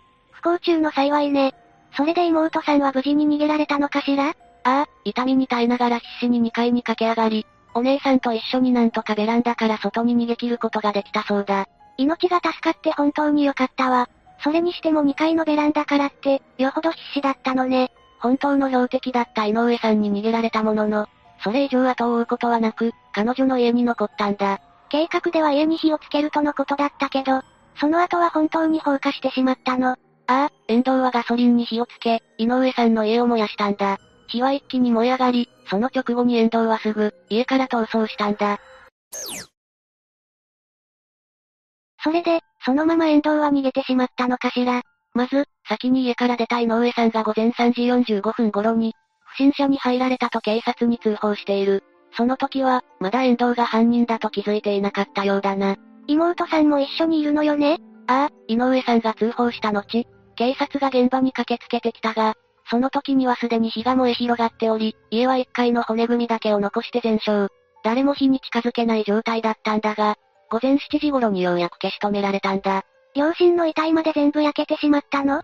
おそらく火による影響もあったと思うが、焼け跡から両親の遺体は発見されているぜ。遺体から刺し傷が発見されたことから、警察はこの事件を放火殺人事件と断定したというわけだ。早速、警察は遠藤が起こしたこの事件の捜査本部を設置した。そういえば当の本人は逃げたのよね警察は彼を捕まえることができたのかしら？井上さんの家の近くには防犯カメラが設置されていたんだが、そのカメラの映像を確認した後、遠藤を特定できたようだぜ。よかったわ。あとは彼を捕まえるだけね。そうだな。ただ事件発生から約15時間後の夕方頃、遠藤本人が山梨県内の美濃部町にある駐在所に自ら出頭したらしく、追跡はすぐに終了することになったぜ。遠藤は現場から逃走したけど、結局自分から出頭したのね。遠藤が出頭した駐在所は、事件現場から約30キロほど離れたところにあったようで、最初に彼が訪ねた時は誰もいなかったらしい。ちょうど警察官は全員パトロールに行っていたんだろうな。警察官が不在だったってことは、もしかしてまた逃げたの？いや、遠藤は駐在所に備え付けられてあった電話機で、泣きながら人を殺したと自供したぜ。この電話がきっかけで、駐在所へ向かった警察によって身柄を確保されることになった。どうして命を奪うことを考えてしまうのかしら、理解できないわ。この時、遠藤は指を怪我しており、顔半分に火傷を負っていたとの情報もある。そんな怪我まで負って、自分の人生を台無しにすることをしたくないわね。それで、逮捕後に遠藤はなんて言ってたの？取り調べにおいて、犯行動機に加えて犯行当時の様子を自供したんだ。その後、警察によって井上さんの妹に傷害を負わせた罪で逮捕された。この時は殺人罪には問われなかったのね。ああ、ただ翌年の2022年4月8日に、甲府地検が傷害罪に加えて住居侵入、殺人や現像建造物等放火の計4つの罪で起訴している。さらに、この事件は極めて残忍かつ悪質ということで、犯人の遠藤が未成年にもかかわらず、実名報道されることとなったぜ。確か未成年だと、少年法に守られて名前は明かされないのよね。でもこの事件はものすごくひどいものね。異例とはいえ、名前を知らせて正解だったと思うわ。そうだな。というのも、2021年5月21日に少年法が改正されたんだ。遠藤が起訴される1週間前から改正後の少年法が施行されて、特定少年として18歳と19歳の犯罪者に対しては、起訴後に実名公表ができるようになったんだ。そっか。それなら少年法とは関係なかったかもね。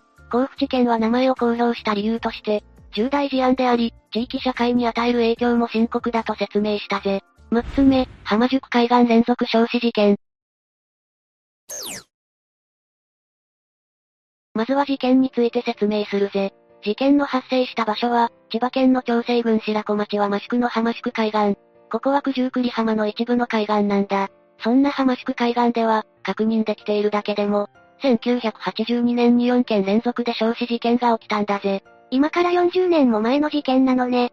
それにしても焼死事件が4件って、かなり不可解よね。犯人は捕まっているの？それが、実は最初の1件は殺人事件として捜査されていたんだが、残り3件については自殺と見られているんだ。え？家族が後を追ったとか、そういうことかしら？いや、この事件に関わる4人は全く関係のない赤の他人なんだぜ。ちなみに、1件目の事件は、時効を迎えて犯人を捕まえることもできず、未解決事件となっているんだ。殺人事件ってだけでも怖いのに、その後に3件も昇進自殺が続くって怖すぎるわ。昇進自殺って一番辛い死に方って聞くけど、そんなのが連続して起こったなんて、わけがわからないわ。ああ。昇進自殺は意識があるまま長時間、体が燃え続けるため、想像を絶するほどの暑さと痛みだと言われているな。しかも、有毒ガスによる窒息や、火傷で急激に水分がなくなることで脱水まで起こすらしいぜ。ちなみに昇進自殺は、政治的倫理的な抗議として行われることも多い。日本では滅多に昇進自殺が起きることはないが、言論の自由がない国や制限された国でよく見られるんだ。そうなのね。じゃあ、この浜宿海岸で自殺した人たちも、何か訴えたいことがあったのかしら？そこもよくわかっていないぜ。そもそも事件自体が40年前で、情報があまりに少なすぎるんだ。それもそうよね。だがこの事件には奇妙な共通点があったんだ。少子って部分は共通しているわよね。他にも何か共通点があるのかしら？それが、この事件で亡くなった人は皆44歳だったんだ。4件連続で、44歳の人たちが同じ海岸で同じように消死したってことなの。そうだぜ。同じ海岸でも100メートル以内で全て起きていたんだ。特に最初と4件目については、10メートルほどしか場所が変わらなかったみたいだぜ。それだけの共通点があると、偶然にしてはあまりにもできすぎていると考えるのが普通よね。そうだな。実際、そう思った人が多かったらしく、この不可解な連続事件について、色々な噂が飛び交ったみたいだぜ。色々な噂？心霊現象やたたり、他の事件との関連性などだ。次で説明していくぞ。わかったわ。まず噂になったのが、この事件は友人様のたたりではないかというものだ。この浜宿海岸には、永年豊漁祈願や海難事故から守ってくれるようにと、友人様の祠と鳥居があったんだが、老朽化に伴って取り壊されていたんだ。取り壊した直後から事件が立て続けに起きたこともあって、友人様のたたりではないか、という噂が飛び交っていたようだぜ。祠と鳥居を取り壊した後に起きたっていうのも、またできた話よね。でも事件の真相がわからない以上、たたりなんて言われてもおかしくないものね。この浜辺には戦時中に防空壕もあったらしく、爆撃による死者も多かったらしいんだ。その浮かばれない魂がたたっているのではないかという噂も出たらしいぜ。かなり色々とあった場所だったのね。元禄時代には、浜宿海岸近辺を大津波が襲い、多数の犠牲者が出たとも言われているんだ。その時波が引いた後に遺体が残った場所に、墓地が立ったなんて話もあるんだぜ。そんな話まであるのね。相当な曰くつきね。話は鳥居に戻るが、事件があった後にお祓いを行い、新しいコンクリート製の鳥居を作ったんだ。それ以来、焼死事件は起きていないらしいぜ。友人様の怒りが静まった、って感じなのかしら。そうかもな。だが、あまり人は寄りつかなくなり、最終的には海岸は閉鎖されてしまい、今は遊泳禁止になっているんだ。海岸が閉鎖になった理由は、ウミガメなどの海洋生物保護や離岸流が関係しているとされていて、事件が関係しているかどうかは分かっていないんだ。閉鎖になったせいで地図から消えた海岸、なんて言われたりもしたが、実際のところは浜宿海岸で調べると普通に地図に出てくるから、これについてはデマみたいだな。まあ連続焼死事件の後に後追いで自殺を考える人を抑えるために、極力浜宿海岸という名前を掲げないようにはしたらしいけどな。さすがに話が広がりすぎたのね。まあでも、浜宿海岸で死人が出すぎたことから、この海岸では、幽霊を見た、うめき声や苦しそうな声が聞こえる、という話もたびたび出ていて、有名な心霊スポットにもなっているぜ。本当に心霊現象が起きるかどうかは置いといて、いかにも心霊スポットになりそうな場所よね。事実かは定かではないが、心霊写真のようなものが撮れたという声も多いみたいだな。とある外国人男性がこの浜宿海岸で撮影したところ、上半身と下半身で角度が変わっており、体がバラバラになったような写真が撮れてしまったそうだ。パノラマ撮影とかスローで撮ってたとかじゃないの？撮影者曰く、パノラマ設定やスローシャッターでもなかったらしいぜ。たまたまということにしたいけど、場所が場所だから心霊写真ってことになってしまうわよね。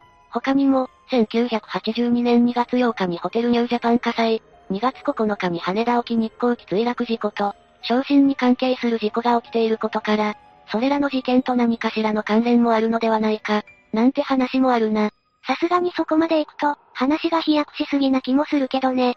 このように、浜宿海岸は様々な噂が飛び交う場所なんだ。次は事件の詳細について話していくぜ。まず一つ目の事件は、1982年1月17日の午前7時50分頃に、浜宿海岸を散歩中の男性が、海岸から約20メートルの場所で乗用車が燃えているのを発見したところから始まった。消防隊が到着して消火活動を行ったが、2時間ほど火は消えなかったようだ。おそらくガソリンをかけた上で、火をつけたのではないかと考えられたみたいだな。車の運転席や助手席には人がいなかったが、トランクからほとんど白骨化した女性の死体が発見されたんだ。2時間消火活動って相当よね。この女性の身元は判明しているのかしら？ああ。車のナンバーから、前日の夜から車と共に行方不明になっていた実業家の女性、44歳の S さんと断定されたんだ。S さんは30代前半の頃にスナックを開店し、消費者金融や飲食店などの事業を拡大していたんだが、裏社会の人物と関係があるという話があったり、経営方針が強引で反感を抱く人も多かったみたいだ。そういったことから、金銭トラブルや怨恨による殺人ではないか、と見られたようだな。やり手な方だっただけに敵も多かったって感じなのかしら。でも何かしらの怨恨があったとしても、わざわざ燃やす意味がわからないわね。だな。さっきも説明したが、この事件に関しては時効を迎えてしまい、真相は迷宮入りしてしまっているんだ。残念だわ。ほとんどありえないけど、もし犯人が分かったとしても、事件から40年経ってるってことは、犯人はすでに亡くなってるかもしれないし、どうしようもないわね。ああ。そして二つ目の事件は、4月6日午前7時30分頃、同じく浜宿海岸で車で通りがかった運転手が、車が燃えているのを発見した。車は千葉県東金市に住むバス運転手の男性のものであることが分かり、中からは黒焦げの焼死体になった男性が発見されたんだ。車の外には革靴が揃えて置かれていて、その中にはなぜか腕時計と車検証が入っていた。自宅からは子供をよろしくと書かれた。遺書も見つかっていることから自殺だと考えられているぜ。うん、遺書を書いているから自殺なんだろうとは思うけど、腕時計と車検証を外に出しているのが謎よね。ちゃんと自分だと分かってもらうためってことかしら。自殺だとしても昇進自殺する意味もわからないし、あまりの暑さで、ついドアを開けて、逃げてしまうんじゃないかしら。正直自殺しようとしても、わざわざ昇進自殺にしようとは思わないよな。霊夢の言う通り、本能的に逃げないあたり、先に何かしらが原因で亡くなっているって考える方が自然だ。当時の情報が少なすぎるから何とも言えないが、この情報を聞く限り、他殺の可能性もなきにしもあらずなのではと思ってしまうぜ。三つ目の事件についても聞かせてほしいわ。ああ、三つ目の事件は、二つ目の事件からたった2週間ほどの4月21日に起きたんだ。午前7時50分頃に浜宿海岸で道路管理事務所の所長が、燃えているトラックを発見し、中から炭化した遺体が見つかったんだ。車のナンバーから柏市在住の会社員の C さん、44歳と判明。前日の夜には、自宅にもう帰らないと電話をかけていたようで、トラックにガソリンを撒いて自殺したと見られているんだぜ。どれも発見時刻が似通ってるわね。そしてやっぱり少子、44歳、車、などの共通点が気になるわ。だな。四つ目の事件は、5月に浜宿海岸で燃え尽きた乗用車が発見され、その中から幼い子供と44歳の父親の焼死体が発見されたんだ。無理心中と見られているぜ。この連続焼死事件は5件あるという情報もあるが、調べて確認できるのはこの4件だけだった。そうなのね。それにしても1月、4月に2件、5月って、相当な短期間に起きているっていうのが不可解すぎるわ。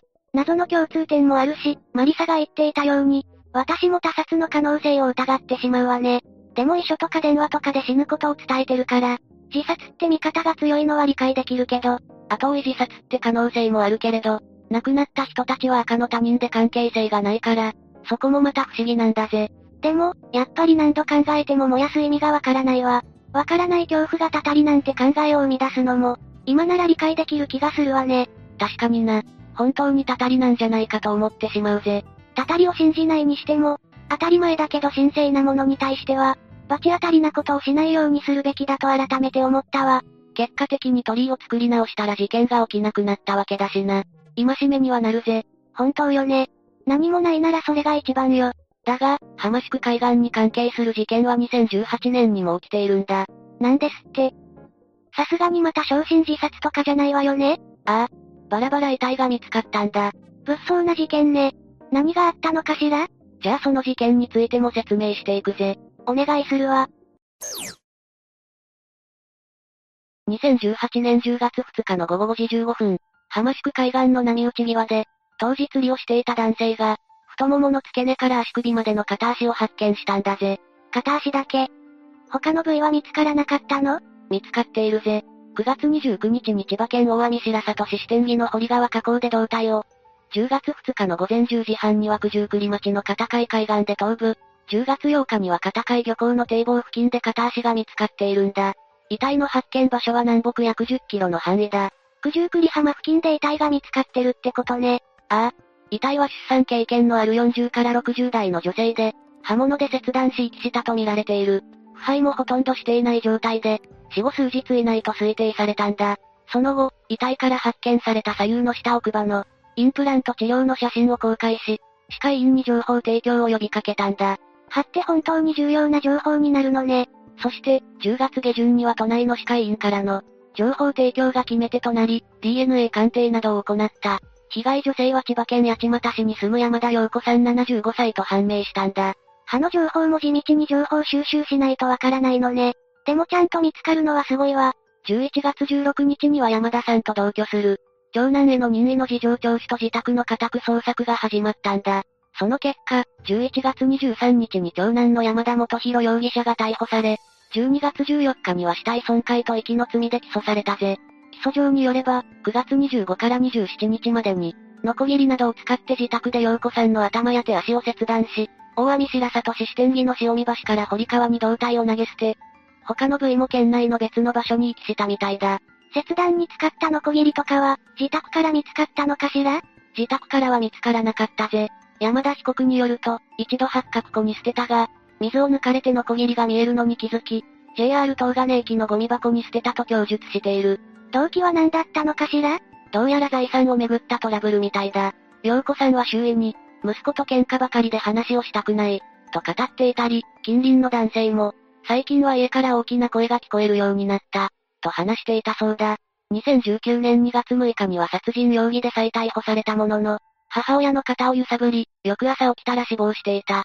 と話し、遺体損壊について認めているものの、殺人に対しては否認しているぜ。大人の方を揺さぶっただけで死ぬとは思えないけどね。まあ、そうだよな。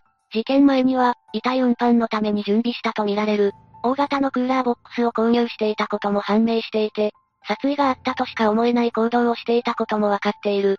それで殺意を否定するのは無理があるわね。最終的には殺人でも起訴され、2020年10月30日に懲役17年を言い渡されているぜ。ちゃんと罪を償ってほしいわね。それにしても、最近の情報ならここまで詳しくわかるのに、40年前となると情報がないのがもどかしいわ。真相解明はほぼ不可能だろうな。そしてこの2018年の事件によって、浜宿海岸がまた話題に出たことで、余計に心霊スポットとして有名になったようだ。しかも連続焼死事件に続いてバラバラ遺体なんて、心霊スポットとして騒がれるのも仕方ない場所ね。まあ、そうだな。ただ、あまりそういった場所に面白半分で行くのはおすすめできないぜ。そうね。お遊びで行くべきではないと思うわ。未解決事件っていうのはやっぱりスッキリしないぜ。遺族が一番無念だと思うわ。7つ目、福岡違法薬物事件。谷口愛理って聞いたことがあるような気がするんだけど、有名なグループの人なの？谷口愛理は1999年3月14日生まれ、福岡出身の元アイドルで、所属していたのは HKT48 だ。HKT48 ってかなり有名じゃない？HKT48 は AKB48 と同じ系列のアイドルグループで、秋元康がプロデュースしていることでも有名だな。アルファベットからわかるように、福岡市の博多を拠点にしている。メンバーも主に福岡県出身の女の子だぜ。HKT。確かに博多だわ。私も名前を聞いたことがあるくらいだし、かなり話題のアイドルだったのかしら ?HKT48 は2011年に結成されたグループで、当初はそこまで知名度は高くなかったな。グループごとに特徴があるんだが、HKT48 の特徴は、メンバーの平均年齢13.8歳という若さだったんだ。名前が一気に拡散したのは、結成の翌年に指原里乃が移籍したことがきっかけだぜ。ビッグな人が入ってきて、一気に話題になったのね。谷口はその頃から HKT48 にいたのかしら？いるぜ。谷口は HKT48 の一期生としてオーディションに合格したメンバーで、結成メンバーの一人でもあるからな。ちなみに谷口も若く、加入時は中学1年生の12歳だったぜ。この頃から可愛いわね。すごく整った顔立ちだけど、ハーフなの？その通りで、谷口は日本人とフィリピン人のハーフだ。フィリピンと日本のハーフは美形が多いと言われるが、谷口もその例に漏れず、整った顔立ちをしているよな。どっちの親が日本人で、どっちがフィリピン人なのか、気になるわね。そういう情報は出てないのかしら？おそらくは母親じゃないかと言われているが、詳細は不明だぜ。谷口は母親の話をすることはあるが、父親の話を出さないんだ。両親が不仲だったんじゃないかと推測する人もいるぜ。片方しか親の話題が出てこないなんて、そんなに複雑な家庭環境なの？母親と兄と3人で写ったプリクラをツイッターに投稿していたりしたから、父親以外との関係は良好のようだぜ。ただ、父親との関係に関しては不明瞭な部分が多いんだ。何せ、HKT48 に入ったきっかけは父親だったそうだからな。話は出てこないし写真にも入ってないけど、アイドルになったきっかけを作った人、確かによくわからないわね。でも、オーディションを受けて合格するなんて羨ましいわ。谷口は当時、AKB48 の大ファンで、板野友美に憧れていたようだし、合格した喜びもひとしおだっただろうな。グループは違うけど、憧れの人と同じステージに立てる可能性もあるし、すごいことだわ。というわけで、HKT48 の結成メンバーとして、活動を開始した谷口だが、持ち前の美貌とファンサービスから、たちまち人気になったんだ。清純派な見た目と釣り対応ができる点が高く評価されていたぜ。初めて聞いた言葉なんだけど、釣り対応って何なの？釣り対応というのは、主に握手会でのテクニックだな。手の握り方とか目線の使い方が上手くて、他のメンバーのファンまで自分に惚れさせてしまうようなテクニックのことだ。谷口はそれが上手かったようで、ファンの中にはうっかりガチ恋してしまう人もいたんだぜ。12歳くらいでそんなことができるなんて、谷口にはアイドルの才能があったのね。だが、そんな才能を秘めていながら、谷口は結成から1年後の2012年8月に HKT48 を卒業してしまうんだ。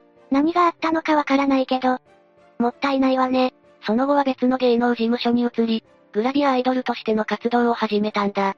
その時も光るものがあったようで、2014年のセイコレアルティメット2014では、読者投票1位を獲得し、グランプリに輝いている。すごい。グラビアアイドルの才能もあったのね。だが、そこからは表だった活動がなくなり、芸能界から谷口は姿を消したんだ。次に彼女の名前が報道されたのは、6年後の2020年4月のことだ。また、何かのグランプリを取ったりしたのかしら？いや、大麻取締法違反の疑いで、福岡県警に逮捕されたんだ。元 HKT48 メンバーだったこともあって、この事件は大きく報道されたんだぜ。逮捕元アイドルでグラビアでも活躍してたのに、何があったら逮捕されちゃうの？じゃあ次は、順調に見えたアイドル活動の裏にあった、谷口の素行について話していくぜ。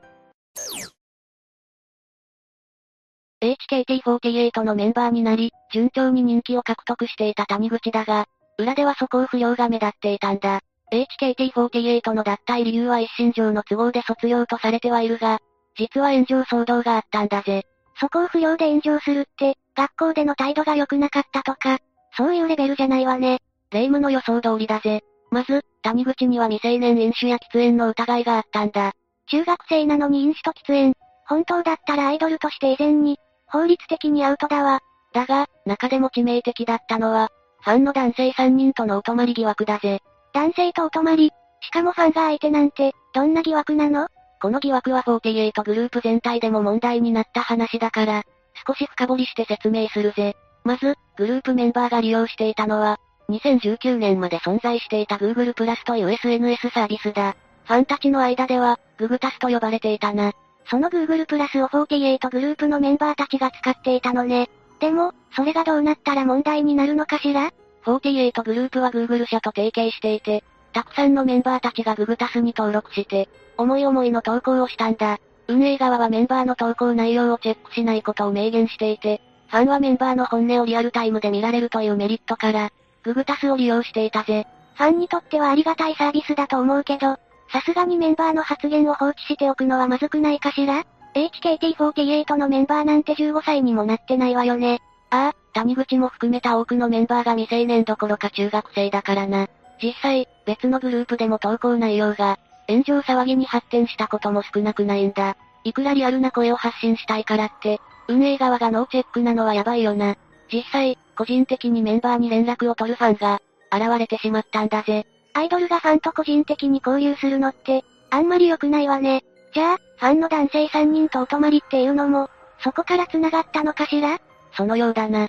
その後、ヤフー知恵袋に菅本優子、江藤さやか、谷口愛理と、もう一人のメンバー計4人がファンの男性宅にお泊まりして、飲酒喫煙をしたという情報が書き込まれたんだ。公的な事件にはなっていないが、当時の劇場支配人にも垂れ込みがあって、これはかなりの炎上騒ぎになったんだぜ。アイドルとしてもそうだけど、15歳にもなってない未成年が男性の家にお泊まりで、飲酒と喫煙だなんて、大問題だわ。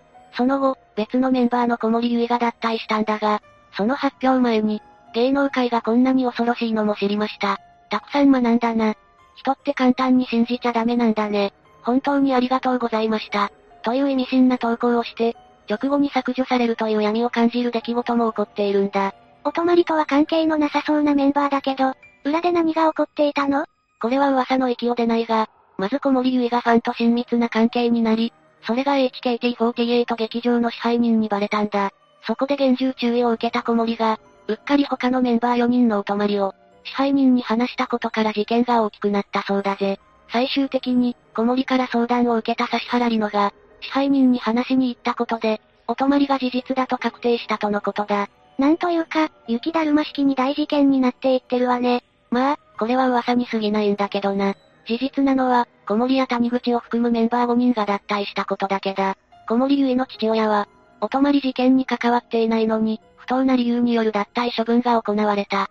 として訴訟も起こしているぜ。HKT48 どころか48グループ全体を揺るがしたこの一連の事件は、博多の乱と呼ばれているんだ。博多の乱なんか戦国時代っぽいわね。HKT グループに詳しい関係者は、谷口の人生について、すべてのきっかけは、2012年に起こった博多の乱。あそこから転落は始まっていたのです。と語っているぜ。素行の悪さがあったとはいえ、せっかく入れたアイドルグループを、脱退することになってしまったわけだから、旗から見るともったいないよな。グループを脱退してしまったのはしょうがないとして、転落というほどなの？その後もグラビアアイドルに転向して、成功してたみたいだし、言い過ぎなんじゃないかな？続きを話すぜ。さっきも言った通り、谷口は HKT48 だった以後も、芸能活動を続けることを選択したんだ。別の芸能プロダクションに移籍して、今度はグラビアアイドルとして活動を開始したんだぜ。さっきの話によれば、2014年にグランプリにもなってるのよね。具体的に言うと、聖コレアルティメット2014の読者投票で1位になったんだ。やはり芸能界で光る才能はあったようだな。だが、谷口の素行不良の噂はまだ消えていなかったんだ。今度はどんな噂なの？谷口は中学校を卒業して高校に進学したんだが、学校名を明かしていたんだぜ。沖学園高等学校という学校なんだが、ここは県内でも3本の指に入る不良校だったんだ。谷口は、他校の有名なヤンキーと交際していて、その彼氏の影響で素行が悪化していたと言われているんだ。未成年喫煙とか飲酒が、まだあったのかしら？そこに関しては定かじゃないが、学校はサボりがちだったんだ。そして、せっかくうまくいっていた芸能活動もぷっつりとなくなり、芸能界から姿を消してしまったんだぜ。男の影響っぽいけど、なんだかもったいない気がするわね。その後はどうなったの？高校を卒業した谷口は正社員として就職し、ホテルのフロントスタッフとして勤務していたぜ。だが、その仕事も1年半で辞めることになるんだ。せっかくしっかり働いていたのに、また彼氏の影響かしら？いや、フロントスタッフをしている時にスカウトを受けたそうで、谷口はキャバクラで働くことになったんだ。フロントスタッフという職業柄、その容姿が目についたんだろうな。キャバ嬢になったの、清純派アイドルだったことを考えると、すごい進路に行ったわね。清純派アイドルだったのは昔の話で、キャバ嬢になった谷口は派手な見た目をしていたぜ。それでも美貌は健在だけどな。確かに、タイプというか方向性は変わったけど、美人なのは変わらないわね。元 HKT メンバーという経歴とその容姿のおかげで、谷口は店での人気が非常に高くてな。スポーツ紙の記事で紹介されるほどの有名人になったんだ。アイドルからグラビアからキャバ嬢と転々としてるけど、どこでも成功してるのはすごいわね。だが、そんな谷口が次に報道を賑わせたのは、まさかの逮捕劇だったわけだぜ。あ、忘れてたけど、谷口って逮捕されてたわね。どんな罪だったんだっけ？大麻取締法違反だ。2020年4月16日に、谷口の自宅から、乾燥大麻と吸引に使う道具が発見されたんだぜ。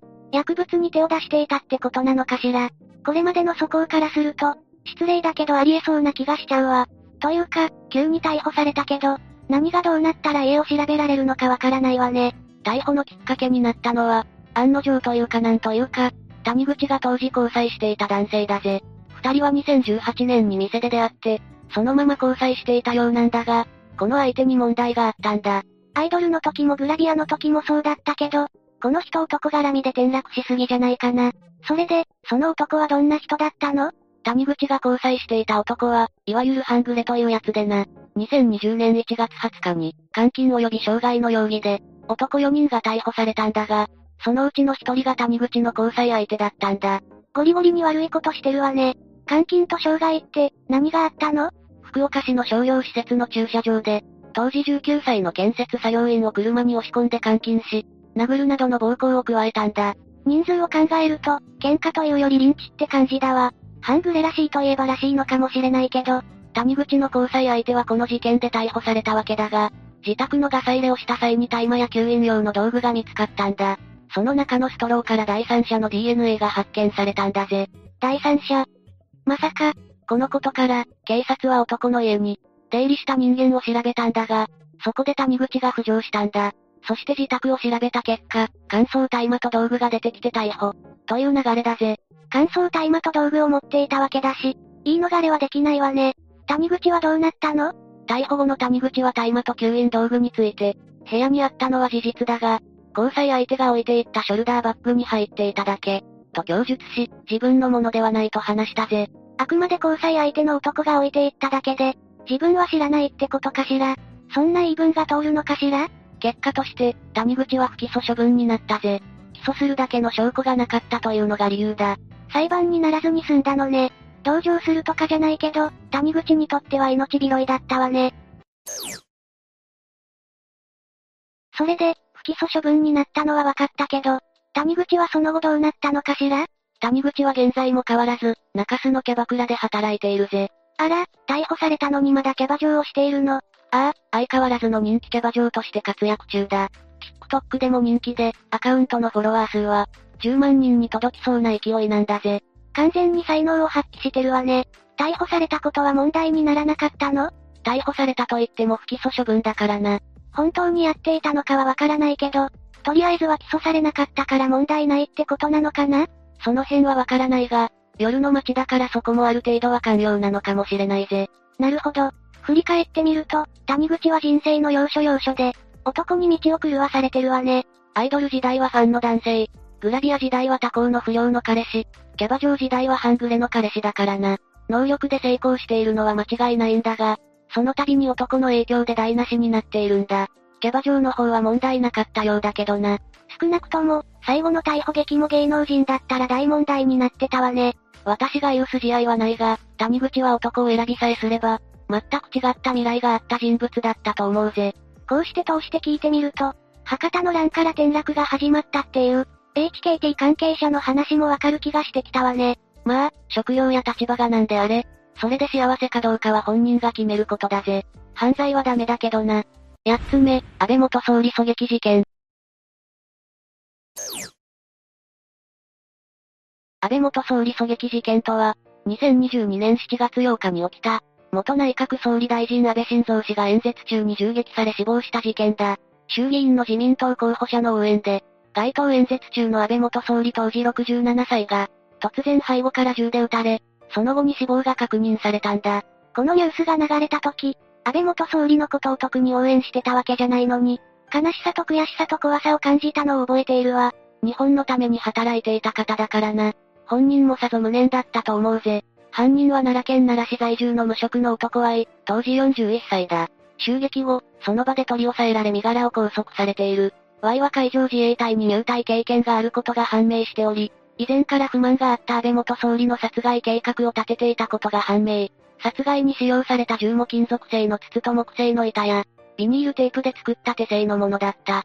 手製の銃で人が殺せる恐怖っていうのを感じたわ。犯行時、騒ぐ素振りも見せずに、ただひょうひょうとしてたのが印象的だったわね。取り調べによると、特定の団体に恨みがあり、元総理がこの団体と近しい関係にあると思い狙った。母親がその団体にのめり込み多額の寄付をするなどして、家族がめちゃくちゃになった、と証言しているぜ。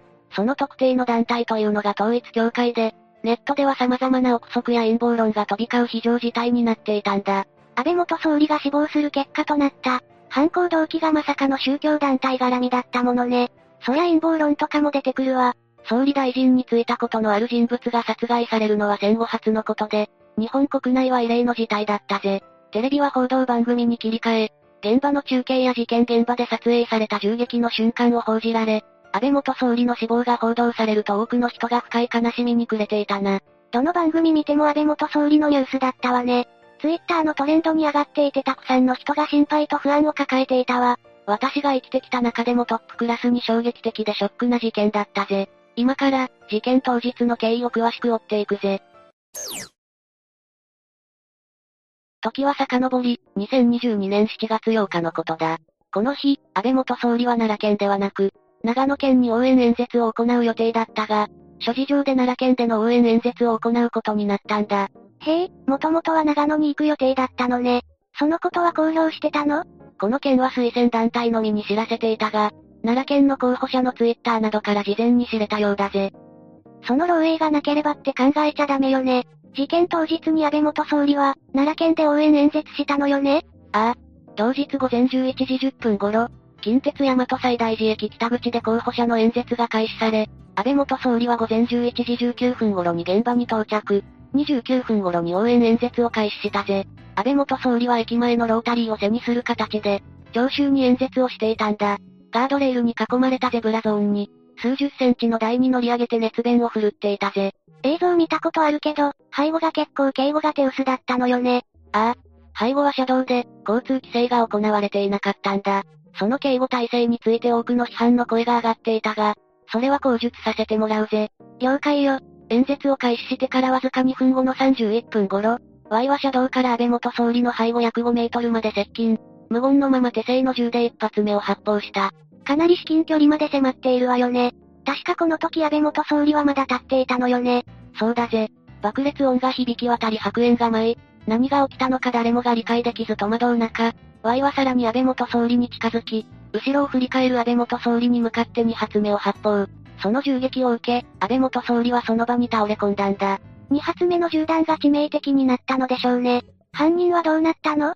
その後、Y はその場で取り押さえられたが、抵抗する素振りは一つも見せず、むしろ達成感に浸っているかのようだったんだ。安倍元総理が撃たれたこともショックだったけど、犯人の表々さにゾッとしたわ。その後安倍元総理はどうなったの？事件発生現場はパニック状態だったぜ。選挙スタッフは演説マイクで、医療関係者はいませんか？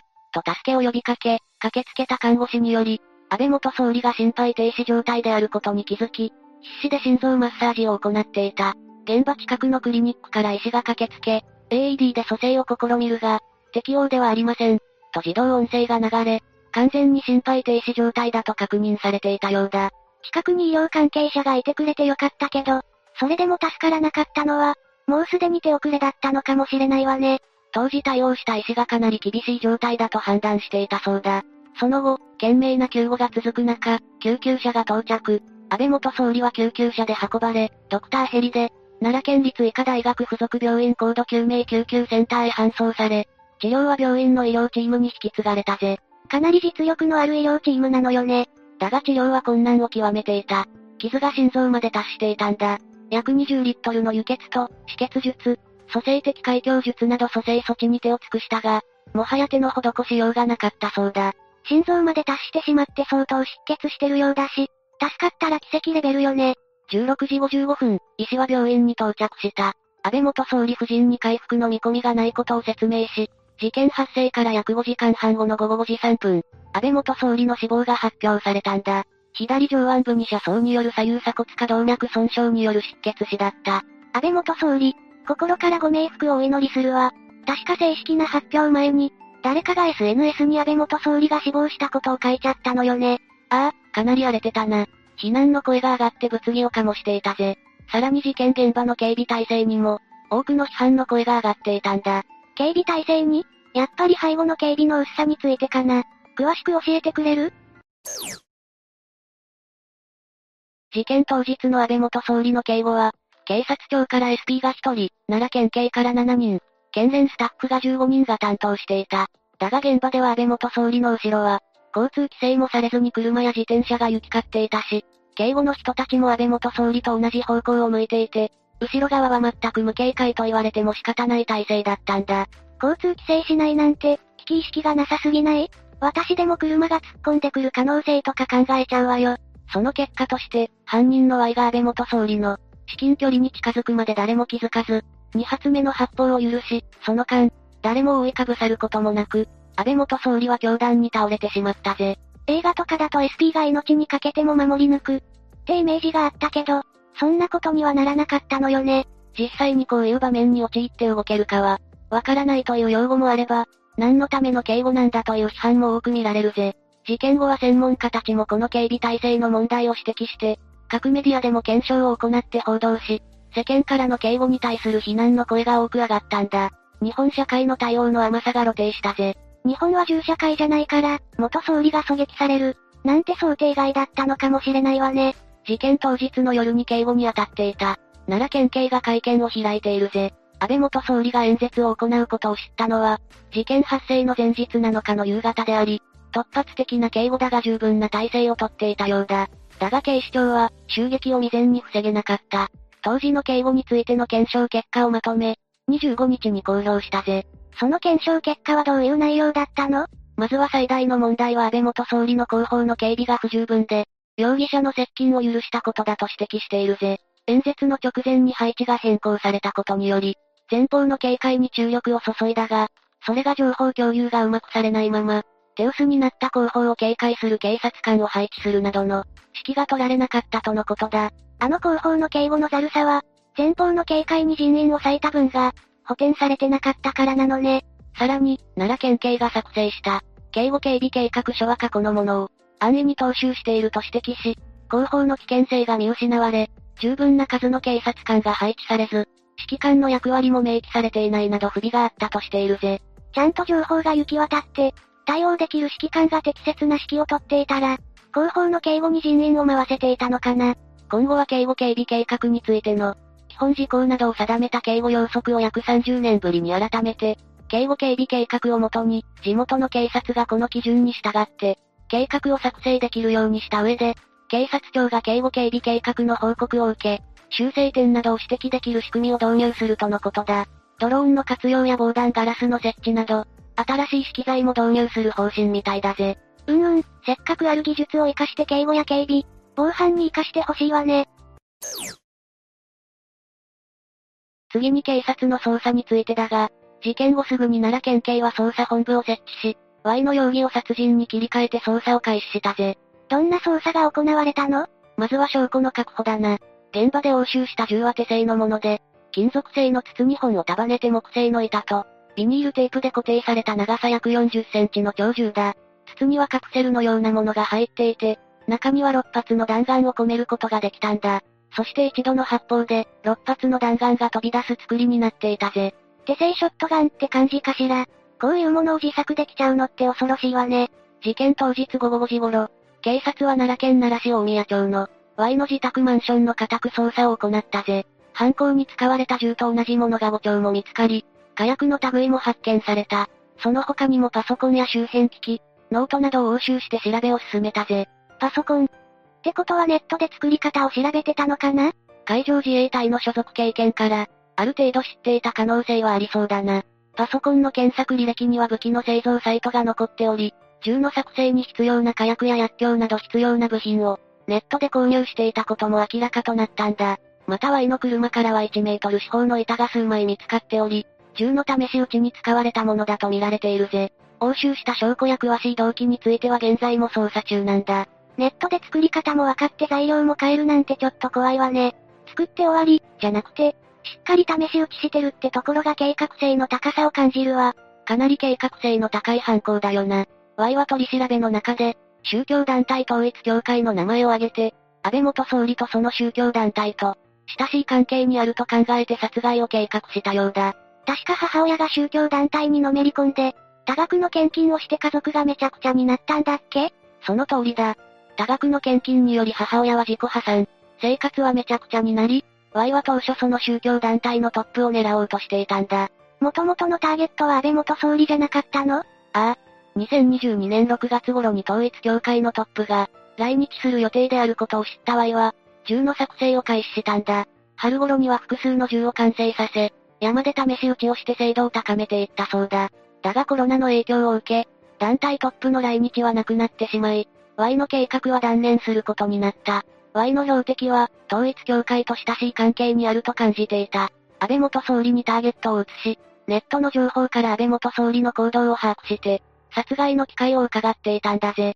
総理大臣をターゲットにするっていうのも、かなり難易度が高そうだけど、Y は実際に行動に移しているのよね。Y の行動力は凄まじいぜ。事件前日には安倍元総理の演説先である岡山県に行ったが、手荷物検査があり近づけなかったため断念。ネットで8日に奈良県で安倍元総理が応援演説をすることを知り、計画に移ったというぜ。すごく計画的で行動力のある犯人よね。どんな人物だったのかしら。犯人は岩1980年、建設会社の経営する、父親と母親の次男として誕生し、兄と妹の5人家族で育ったぜ。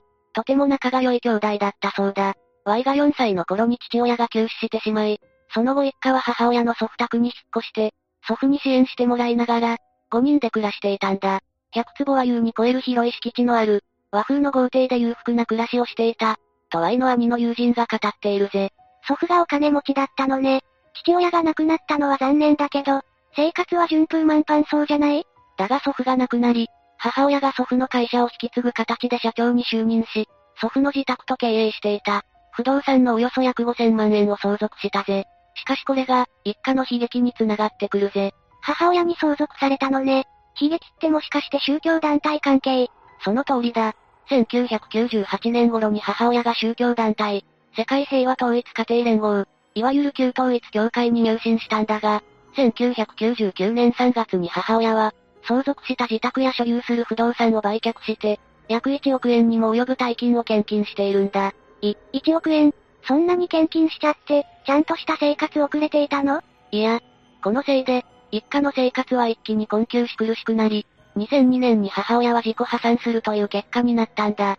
自己破産するまで献金するとか狂信的なものを感じるわね。Y の生活にも影響が出ちゃうわよね。Y も県内でも有数の進学校へ通っていたが、大学進学を諦め、専門学校へ進学するも中退することになったぜ。その後は2002年8月から2005年8月の3年間、海上自衛隊の任期制自衛隊を務め、そこで重火器の取り扱い方法や、重火器の構造、火薬の知識などを身につけたと言われているんだ。金銭的な余裕ないと進学も難しいよね。海上自衛隊で働いているうちに詳しくなっていったのね。そんな中、大病を患い長年治療を続けていた兄が、母親の宗教狂いや生活苦に疲れ果てたのか、自殺してしまい、Y は兄の葬式で、遺体に覆いかぶさり大号泣するほど、相当のショックを受けていた。仲の良いお兄さんが大病を患ってるだけでも辛いのに、母親と生活苦が原因で自殺するなんて、Y にそんな辛い過去があったの？ひどい話だよな。実は海上自衛隊時代に、Y 自身も自殺未遂を起こした過去があるんだ。Y も自殺未遂を、苦しい思いをしながら生きてきたのね。その後、Y はどうしたの？海上自衛隊を辞めた後は、測量会社の派遣社員として働きながら、測量士保の資格やファイナンシャルプランナー、宅建など多くの資格を取っていたそうだ。いろんな資格を取っていたのね。有数の進学校に進むくらい頭が良かったんだろうし、真面目だったんだろうね。かなり真面目で勉強熱心だったみたいだぜ。2020年10月から京都府のプラスチック製品会社に、派遣社員として勤務、平日の週5で主にフォークリフト作業員として、働いていたそうだ。おとなしくて周囲とは積極的に関わらなかったが、仕事は無遅刻無欠席と真面目に勤務していたそうだ。だが徐々に上司に反発するような態度を取ることがあり、2022年1月には業者のトラック運転手と、トラブルを起こすなどの問題行動が、目立つようになっていたみたいだ。今まで溜まっていたストレスが爆発し始めてるのかな？2022年4月、Y は体調不良を理由に退職することを決め、有給休暇を消化し5月中旬に退職。そこからは安倍元総理の殺害の計画を進めていたんだぜ。確か宗教団体トップを狙ったけど、安倍元総理にターゲットを変えたのよね。なんでまた安倍元総理なの ?Y が安倍元総理に対して恨みを抱いたきっかけっていうのが、安倍元総理の祖父岸信介元首相が、統一教会創設者と関係が深いことからだと見られているぜ。え、それだけで？いや、Y は安倍元総理が2021年9月に、統一教会の友好団体である宇宙平和連合、UPF ジャパンが主催するイベントに、ビデオメッセージを送っていた事実があり、安倍元総理と統一教会のつながりを確信したんだ。なるほどね。ビデオメッセージを送るってことは、関係性はあるはずよね。これに対して世界平和統一協会家庭連合の協会の田中会長が会見で、Y の母親が政界員であることを認める一方、安倍元総理との関係性については、ビデオメッセージがあったことは事実と認めるものの、世界平和運動に賛意を表明しただけであり、会員として安倍元総理は登録されたこともなければ、顧問になったこともないと述べているぜ。ふむふむ。会員じゃないにしろ、関わり自体はあったんだし、実際のところはどうなんだろうね。SNS で自民党と統一協会はズブズブな関係なのでは？みたいなことを言われてたのよね。ああ、安倍元総理との関係を否定したものの、SNS では選挙における組織票についてなど、多くの疑問の声が上がり、今も話題となっているぜ。これからも話題になり続きそうよね。そういえば逮捕された Y って、今はどういう状態に置かれているの ?Y は逮捕された後、2022年7月25日から奈良地検によって、鑑定留置が実施されているぜ。鑑定留置？ああ。主に刑事責任の有無を判断することを目的にして、被告人の精神状態を、医師などの鑑定人に鑑定してもらうんだ。確か犯行当時の精神状態や、責任能力の有無で判決が大きく変わるのよね。そうだ。Y 氏の鑑定留置期限は延長を繰り返していたんだが、2022年12月20日に2023年1月10日までと決定されたぜ。もしかしたら、動画をお届けするときには、結果が出ているかもしれないな。一体どんな罪状でどんな判決になるのかしら。犯行当初は非難の声が相次ぎ、死刑を望む声も多く上がっていたが、Y の動機となる老いたちが明らかになると、一部では擁護する声も上がっているな。みんなは Y 氏の犯行についてどう思った？ぜひいろんな人の意見が聞いてみたいぜ。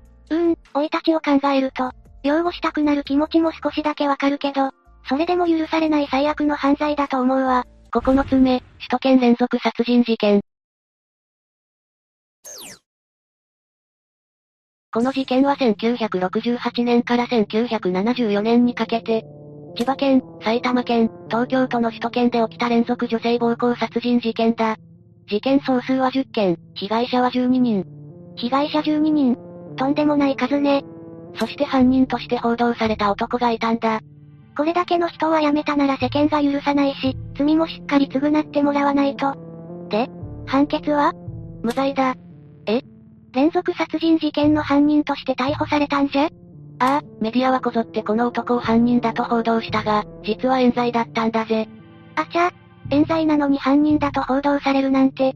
私も疑わずに犯人だと決めつけてしまったわ。反省反省。善良な市民への疑いが晴れて一件落着。と思いきや、そうはならなかったんだ。もしかしてこの男が、限りなく黒に近い冤罪のヒーロー？その通りだ。世間を騙した男が起こす胸くそ悪い事件、詳しく解説していくぜ。冤罪というワードが出てくる事件を説明する前に、まずは1968年から1974年にかけて首都圏で起きていた、連続女性暴行殺人事件から説明させてもらうぜ。10件とあまりにも数が多く、全部を詳しく説明できないから何個かピックアップして話していくぜ。まず最初に起きたのは1968年7月13日。東京都足立区の空き地で、26歳の女性 OL が暴行され衝殺される事件が発生。警察は犯人に繋がる証拠を見つけられず、そのまま5年の月日が流れた。連続事件の最初からそんな感じじゃ。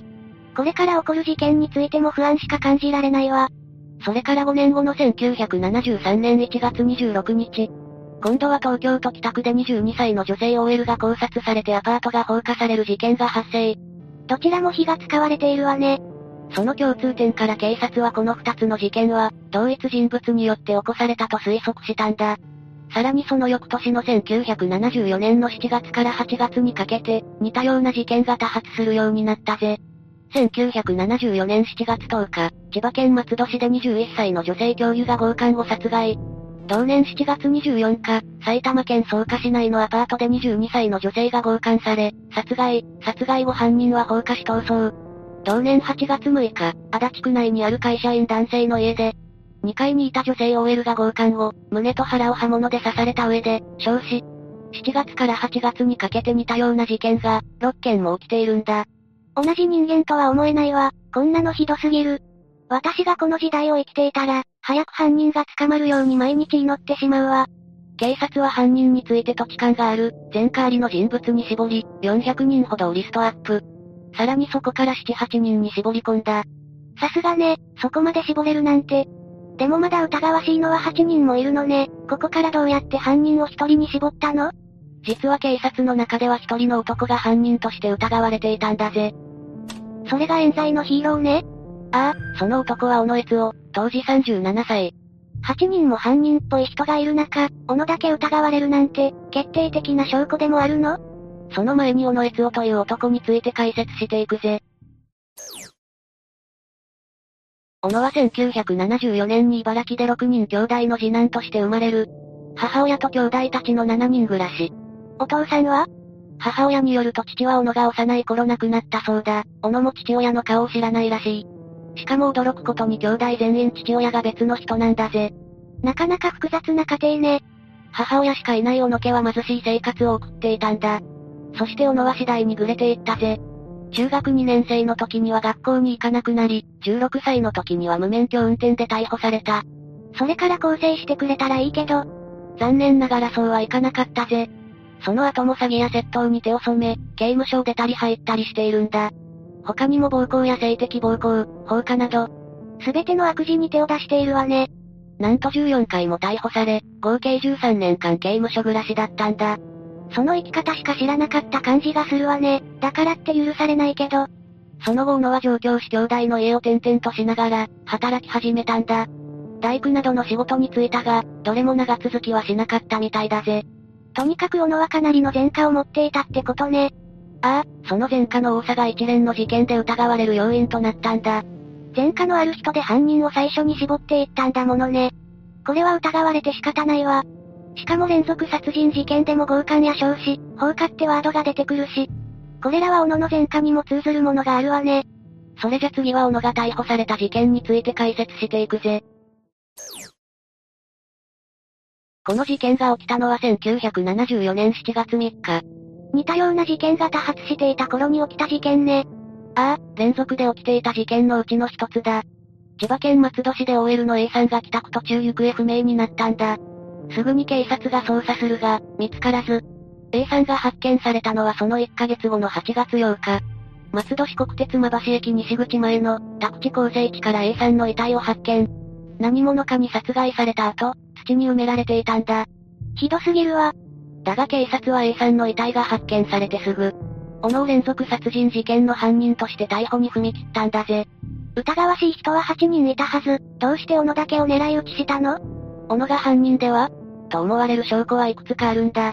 順番に説明していくぜ。まずは一連の事件で、小野の目撃証言が多数あったんだ。1973年1月26日に起きた事件では、事件発生2日前に現場周辺でバールを持った小野が目撃されている。怪しさ満点ね。他には？他には1974年7月10日に起きた事件でも、小野が目撃されている。同一犯だと思われている事件10件のうち、小野が目撃された事件は4件もあったんだ。4件も目撃情報が出てるの？偶然とは思えないわね。目撃情報どころか、8月6日に起きた。男性の家に侵入し、2階にいた女性を殺害した事件では、なんと事件の1年前にもその家に侵入していたっていう衝撃の事実も判明したんだ。目撃情報なんてレベルじゃないわね。実は侵入が2度目って。かなり怪しいわよ。小野が怪しいと思われる証拠はこんなもんじゃないぜ。まだあるの？もう犯人じゃない、それ。実は1968年7月13日に起きた最初の事件では、事件数日後に警察へ、小野が犯人だという密告電話があったんだ。そうなの？だがその時は物証がなく逮捕断念。でもそんな電話があったら無視できないわよね。警察はこの時に小野について調べ、彼にいくつもの前科があることを知ったんだ。そして似たような事件が多発して小野の名が上がったのね。小野は土地勘もあったしな。さらに狙われた女性が住んでいた部屋が2階だったりと、犯行にははしごが使われた可能性があるんだ。そういえば小野は過去に大工の仕事にもついていたりしたのよね。ああ、だからはしごの扱いにも慣れていただろうな。でもどれも決定的な証拠にはならない気がするわ。そうだな、警察もこれらの証拠で小野が怪しいと思っていながら、手が出せなかったぜ。霊夢の言う通り、逮捕するには少し証拠が弱いからな。そこで逮捕につながる事件が、7月3日に起きた A さんの事件だ。そういえばこの事件をきっかけに、小野逮捕へ踏み切ったって言っていたわよね。一体どんな証拠が見つかったの？なんと A さんの遺体からは犯人の体液が検出され、それを調べると犯人の血液型は O 型だと判明。小野の血液型は ?O 型だ。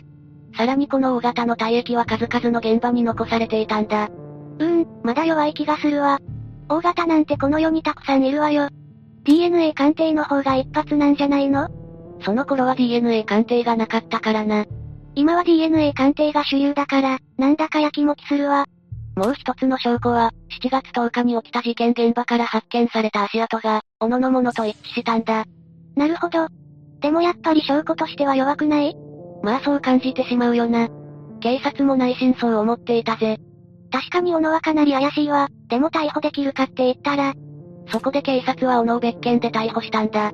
え？え大きく出たわね。他に何の罪を犯していたの？窃盗だ。松戸市のマンションに侵入し金品を盗み。さらには近くの書店でも1万円相当の書籍を盗んでいたんだぜ。とりあえず窃盗で逮捕して、取り調べで一連の事件について聴取する作戦ね。そういうことだ。それで小野は一連の事件について自供したの？小野は A さん殺害を認めたぜ。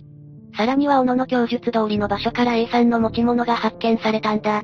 そして小野は殺人容疑で再逮捕。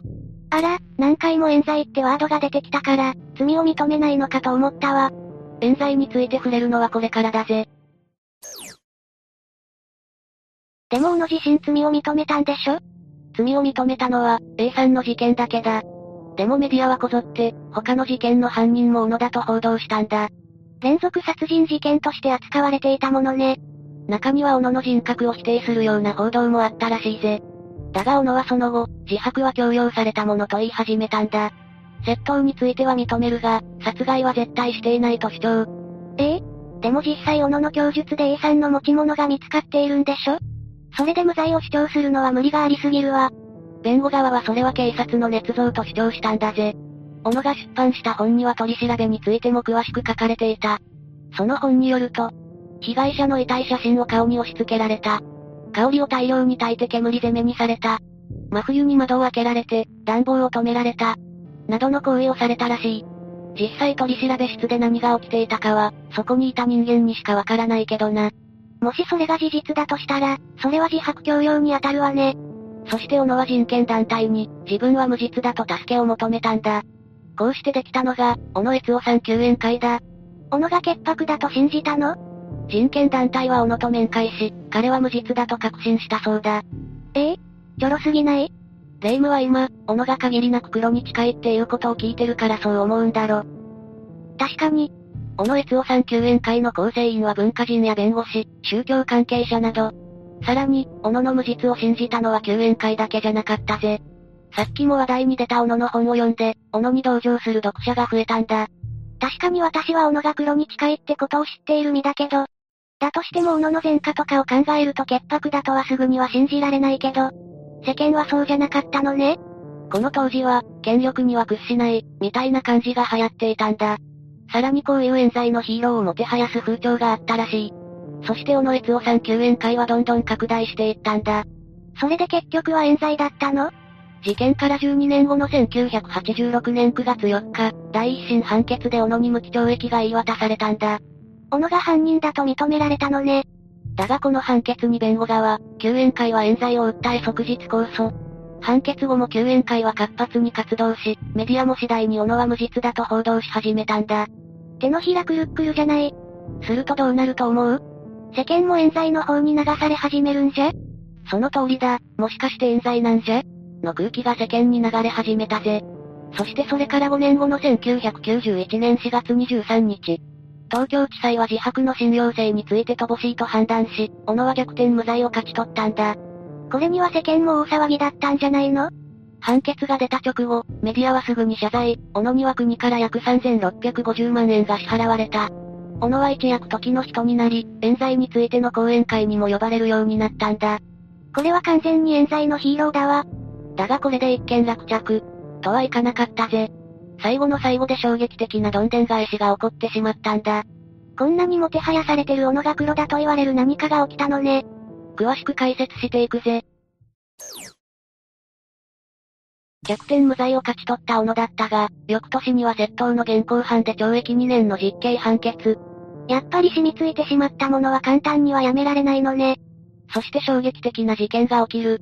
無罪判決から5年後の1996年1月9日、東京都足立区の駐車場で、首がない女性の焼死体が発見されたんだ。焼死体？なんだか嫌な予感がするわ。調べによると被害者は41歳の女性。頭部の他に、陰部も切り取られていたそうだ。ひどすぎる。なんて言ったらいいのか。さらにこの女性、小野と同棲していたことが分かったんだ。ここでも名前が上がるのは異常だと思うわ。遺体には男の体液が付着していた。この頃にはもう DNA 鑑定があったんじゃない？ああ、日本で DNA 鑑定が導入されたのは1989年、1992年には本格運用を開始していたぜ。じゃあ、さっさと小野から唾液でも採取して調べちゃえばサクッと終わるじゃない。そう簡単にはいかないぜ。小野は一度冤罪で逮捕されている。部活に手を出すと、また警察が非難されてしまう可能性があるんだ。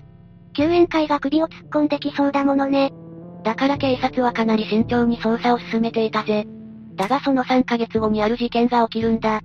1996年4月26日、公園で遊んでいた5歳の少女が暴行され、その後首を絞められるという事件が発生。その事件の犯人が小野だったんだ。小野はこの事件で逮捕されたぜ。逮捕できたなら唾液も採取できるわよね ?DNA 鑑定の結果は？鑑定の結果、足立区での焼死体についていた男の体液と小野の DNA 型が一致。さらに小野の家から女性の頭部と陰部が見つかったぜ。心の底から軽蔑するわ、人間の皮をかぶった怪物め。女性を殺害した理由は、家事をやらない女性に腹が立ち口論になったから。そして女性の頭をバットで殴り殺害したんだ。遺体を焼いた理由は、せめて彼女の実家に骨だけ返したかっただそうだぜ。言葉も出ないわ、ここまで来ると小野にも救援会にも、すべてに腹が立つわね。1998年3月7日、東京地裁は小野に無期懲役を言い渡した。そして小野は、現在も刑務所に収監されている。小野は獄中でも一連の事件は俺じゃないと言い張っているそうだ。信用ならないわ。この事件があったせいで世間でも、やっぱり小野の犯行だったのでは？と疑いの声が上がったぜ。そりゃそうよ。それじゃこの事件をまとめていこう。冤罪のヒーローとして持ち上げられた小野だったが、今は女性を殺害し収監中。そのせいで無罪になった一連の事件も疑われることになってしまった。レイムはこの事件、どう感じた？連続殺人事件で斧を示す証拠はたくさんあったけど、確かにどれも決定的じゃなかった。だから私もわからないわ、斧が本当は黒だったのか、本当にやっていなかったのか。でも冤罪に持ち込まなければ、41歳の女性も5歳の少女も被害に遭うことはなかったのに。結果論だと言われればそうだけど、だとしてもそう感じずにはいられないよな。冤罪はもちろんダメよ、あってはならないことだけど。もし小野が一連の事件の犯人だったら人を殺した犯人が野放しなんて、そんなの絶対許されないわ。霊夢の言う通りだ、こんな胸くそ悪い事件が今後起きないことを祈るぜ。10個目、埼玉県朝霞市男性焼死事件。まずは今回の事件の概要から紹介していくぜ。ええー、よろしく頼むわね。事件発生は2022年5月14日の午前9時50分頃だ。通行人の女性によって建物から煙が出ていると消防に通報が入ったんだぜ。煙ってことは、どこかで火事が起きていたってことかしら？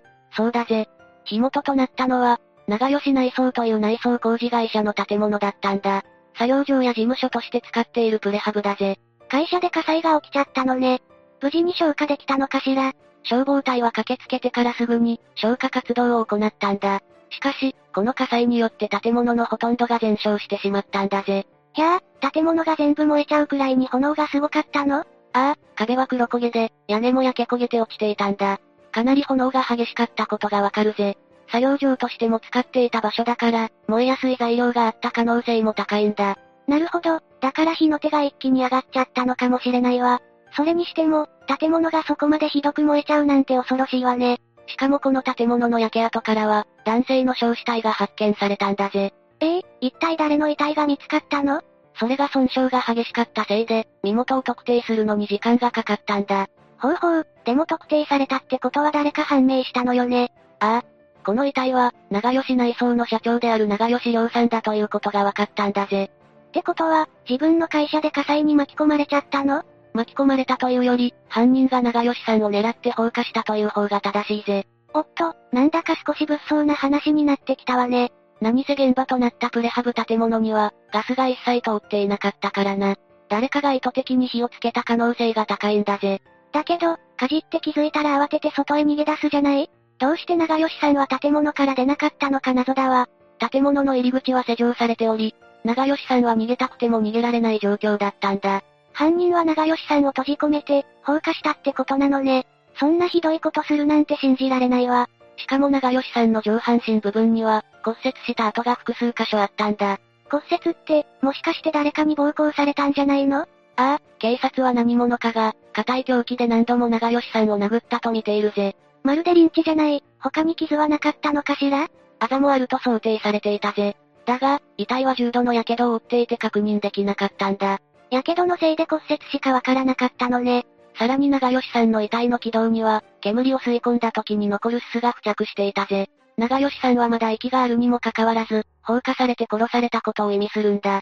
徹底的に痛めつけようとしてる感じがするわね。ちょっと怖くなってきちゃったわ。これだけ執拗に痛めつけるなんて、相当な恨みも感じるぜ。長吉さんは、こんな悲惨な殺され方をするぐらいに、恨みを買っていた人だったのかしら？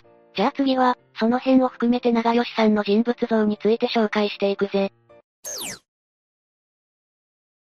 長吉さんってどんな人だったのか教えてほしいわ。当時43歳だった長吉さんは社長をしながら、会社を一人で切り盛りしていたんだ。一人ってことは、他に従業員を雇っていなかったの？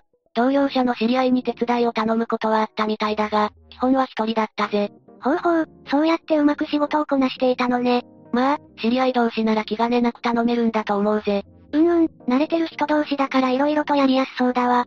それと、長吉さんはプライベートも充実していたぜ。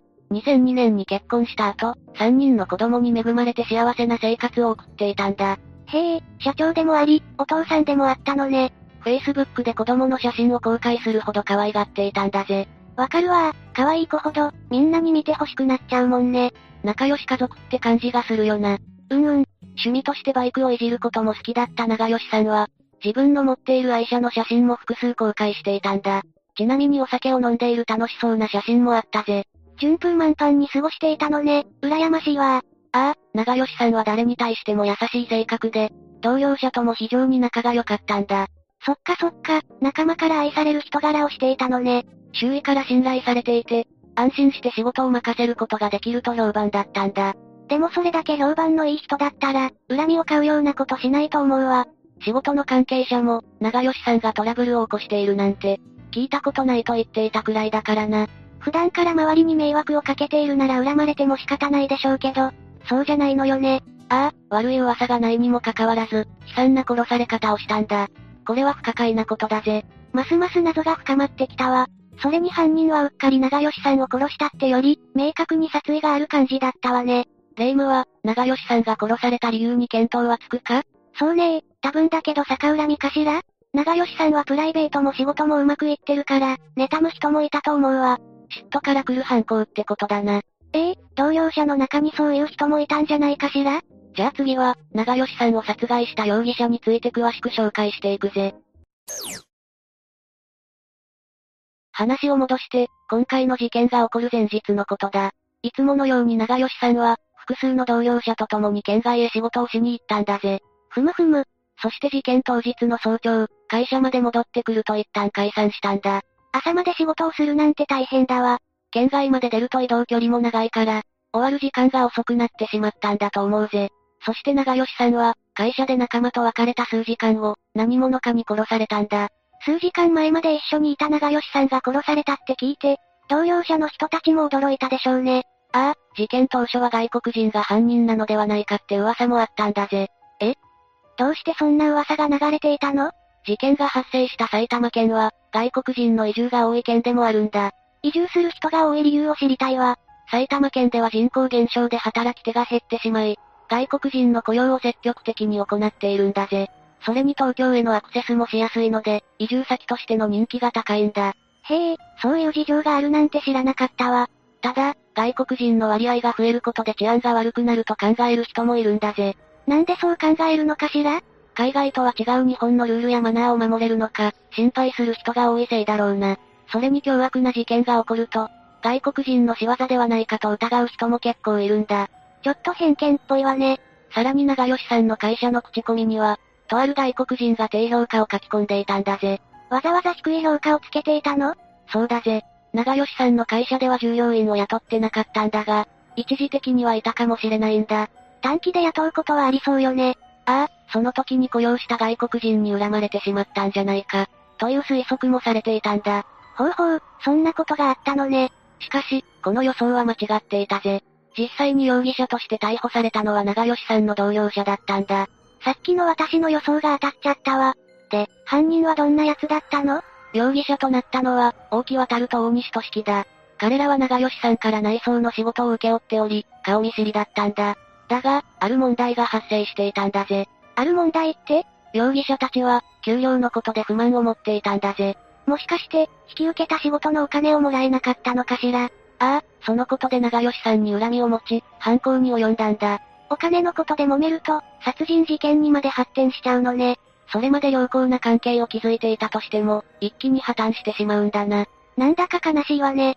ちなみに、霊夢は容疑者たちが逮捕された決め手って何かわかるか？え？え何が決め手になったのかしら？わからないから教えてほしいわ。実は、事件現場となった会社の周囲には防犯カメラが設置されていたんだぜ。おお、それは有力な証拠になるわね。この防犯カメラには容疑者たちの姿がしっかりと映っており、言い逃れできない証拠となったんだ。よかったわ。ちゃんとした証拠が残ってないと容疑者として逮捕できないもんね。だが、当時のことについて警察に聞かれると、会社に資材を取りに行っただけ、と言って容疑を否定したんだぜ。往生際が悪いわね。その後の捜査によって容疑者たちの携帯を調べると、長吉さんを殺害する計画の一部が発見されたんだ。連絡を取り合いながら、人を殺す計画をしていたなんて恐ろしいわ。でも、それを残しておくのも間抜けだわ。データを削除したとしても、警察は復元することができるぜ。そんなことできるの？ああ、時間はかかるが可能だぜ。証拠を消そうと思っても簡単にはできないってことね。そういうことだ。防犯カメラと、携帯のやり取りによって、容疑者たちがしっかりと逮捕されたんだぜ。もし防犯カメラがなく、殺人の計画を別の方法で練っていたら危なかったわね。証拠がゼロだったら、容疑者を見つけるのも難しかったと思うぜ。解決できない事件って、証拠や目撃者が不十分な場合が多いもんね。今回の事件のように遺体や現場を焼かれてしまうと、証拠が全て消えてしまう危険性もあるんだ。そうなったら、いくら日本の警察が優秀でもお手上げになっちゃうわ。しかも炎が他の建物に燃え移り、被害者が増えてしまうこともあるんだぜ。そういえば、放火って刑罰が重いってのをどこかで聞いたことあるわね。おお、よく知ってるな。殺人罪の次に重いのが放火罪と言われているんだぜ。場合によっては、死刑や無期懲役を言い渡されることもあるんだ。ええ。死刑になることもあるっていうのは初耳だったわ。じゃあ、今回の容疑者たちも刑が重くなる可能性があるのかしら？その可能性はあるぜ。長吉さんを殺害した容疑者たちは、明らかに殺意を持って放火をしているからな。火をつけた上に、長吉さんを建物に閉じ込めたんだもんね。これで殺意がないって言ったらびっくりするわ。事件の詳しい調査はまだ続いており、裁判の判決も出ていないので、今後どう裁かれるのか気になるよな。どんな判決が出たとしても、自分の罪を自覚して、ちゃんと償っていってほしいわ。じゃないと長吉さんの遺族だって、やりきれない思いが消えないと思うわ。遺族である長吉さんの母親は、悲しみ、悔しさで胸が張り裂けそうになる、と語っており、犯人のことを許すことは到底できない、とも言っていたんだ。身内がこんな無残な殺され方したら、そう思うのもおかしくないわね。遺族は今後の裁判などを通して、どうして長吉さんが殺されなければいけなかったのか、真実が知りたいと願っているんだぜ。殺された理由についても、本当に長吉さんが給料を支払っていなかったせいなのか、明らかにした方がいいわね。そうだな。容疑者側の証言だけでは、それが嘘なのか本当なのか判断できないと思うぜ。うんうん、その辺についても捜査できちんと調べてほしいわ。さて、以上で今回の事件についての解説は終わりだぜ。何度も一緒に仕事をしていた仲間であるにもかかわらず、暴行して放火するなんてどうかしているわね。ああ、金銭トラブルで揉めていたとしても、やることが残虐すぎるぜ。不満があるからって殺すのはやりすぎだわ。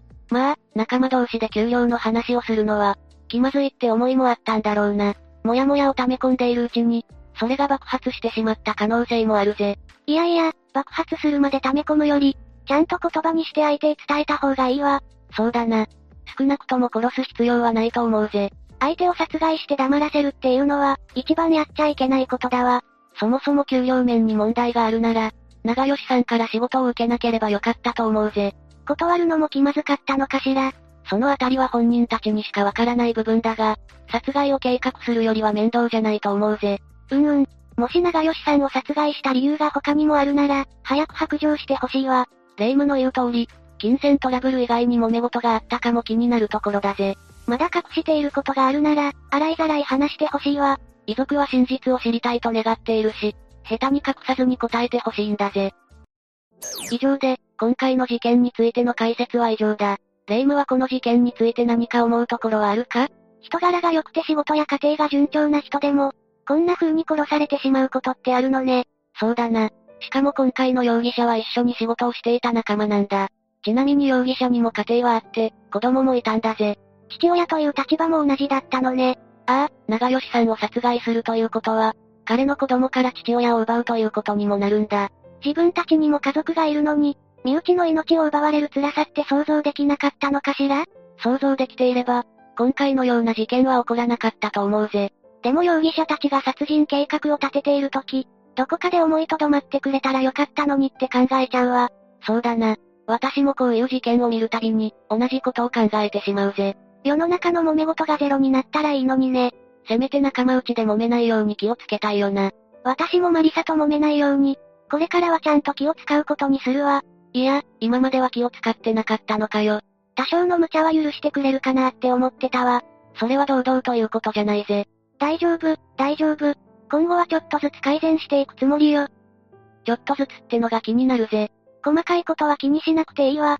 というわけで、今回は、埼玉県長吉内装社長傷死事件について紹介したぜ。それでは、次回もゆっくりしていってね。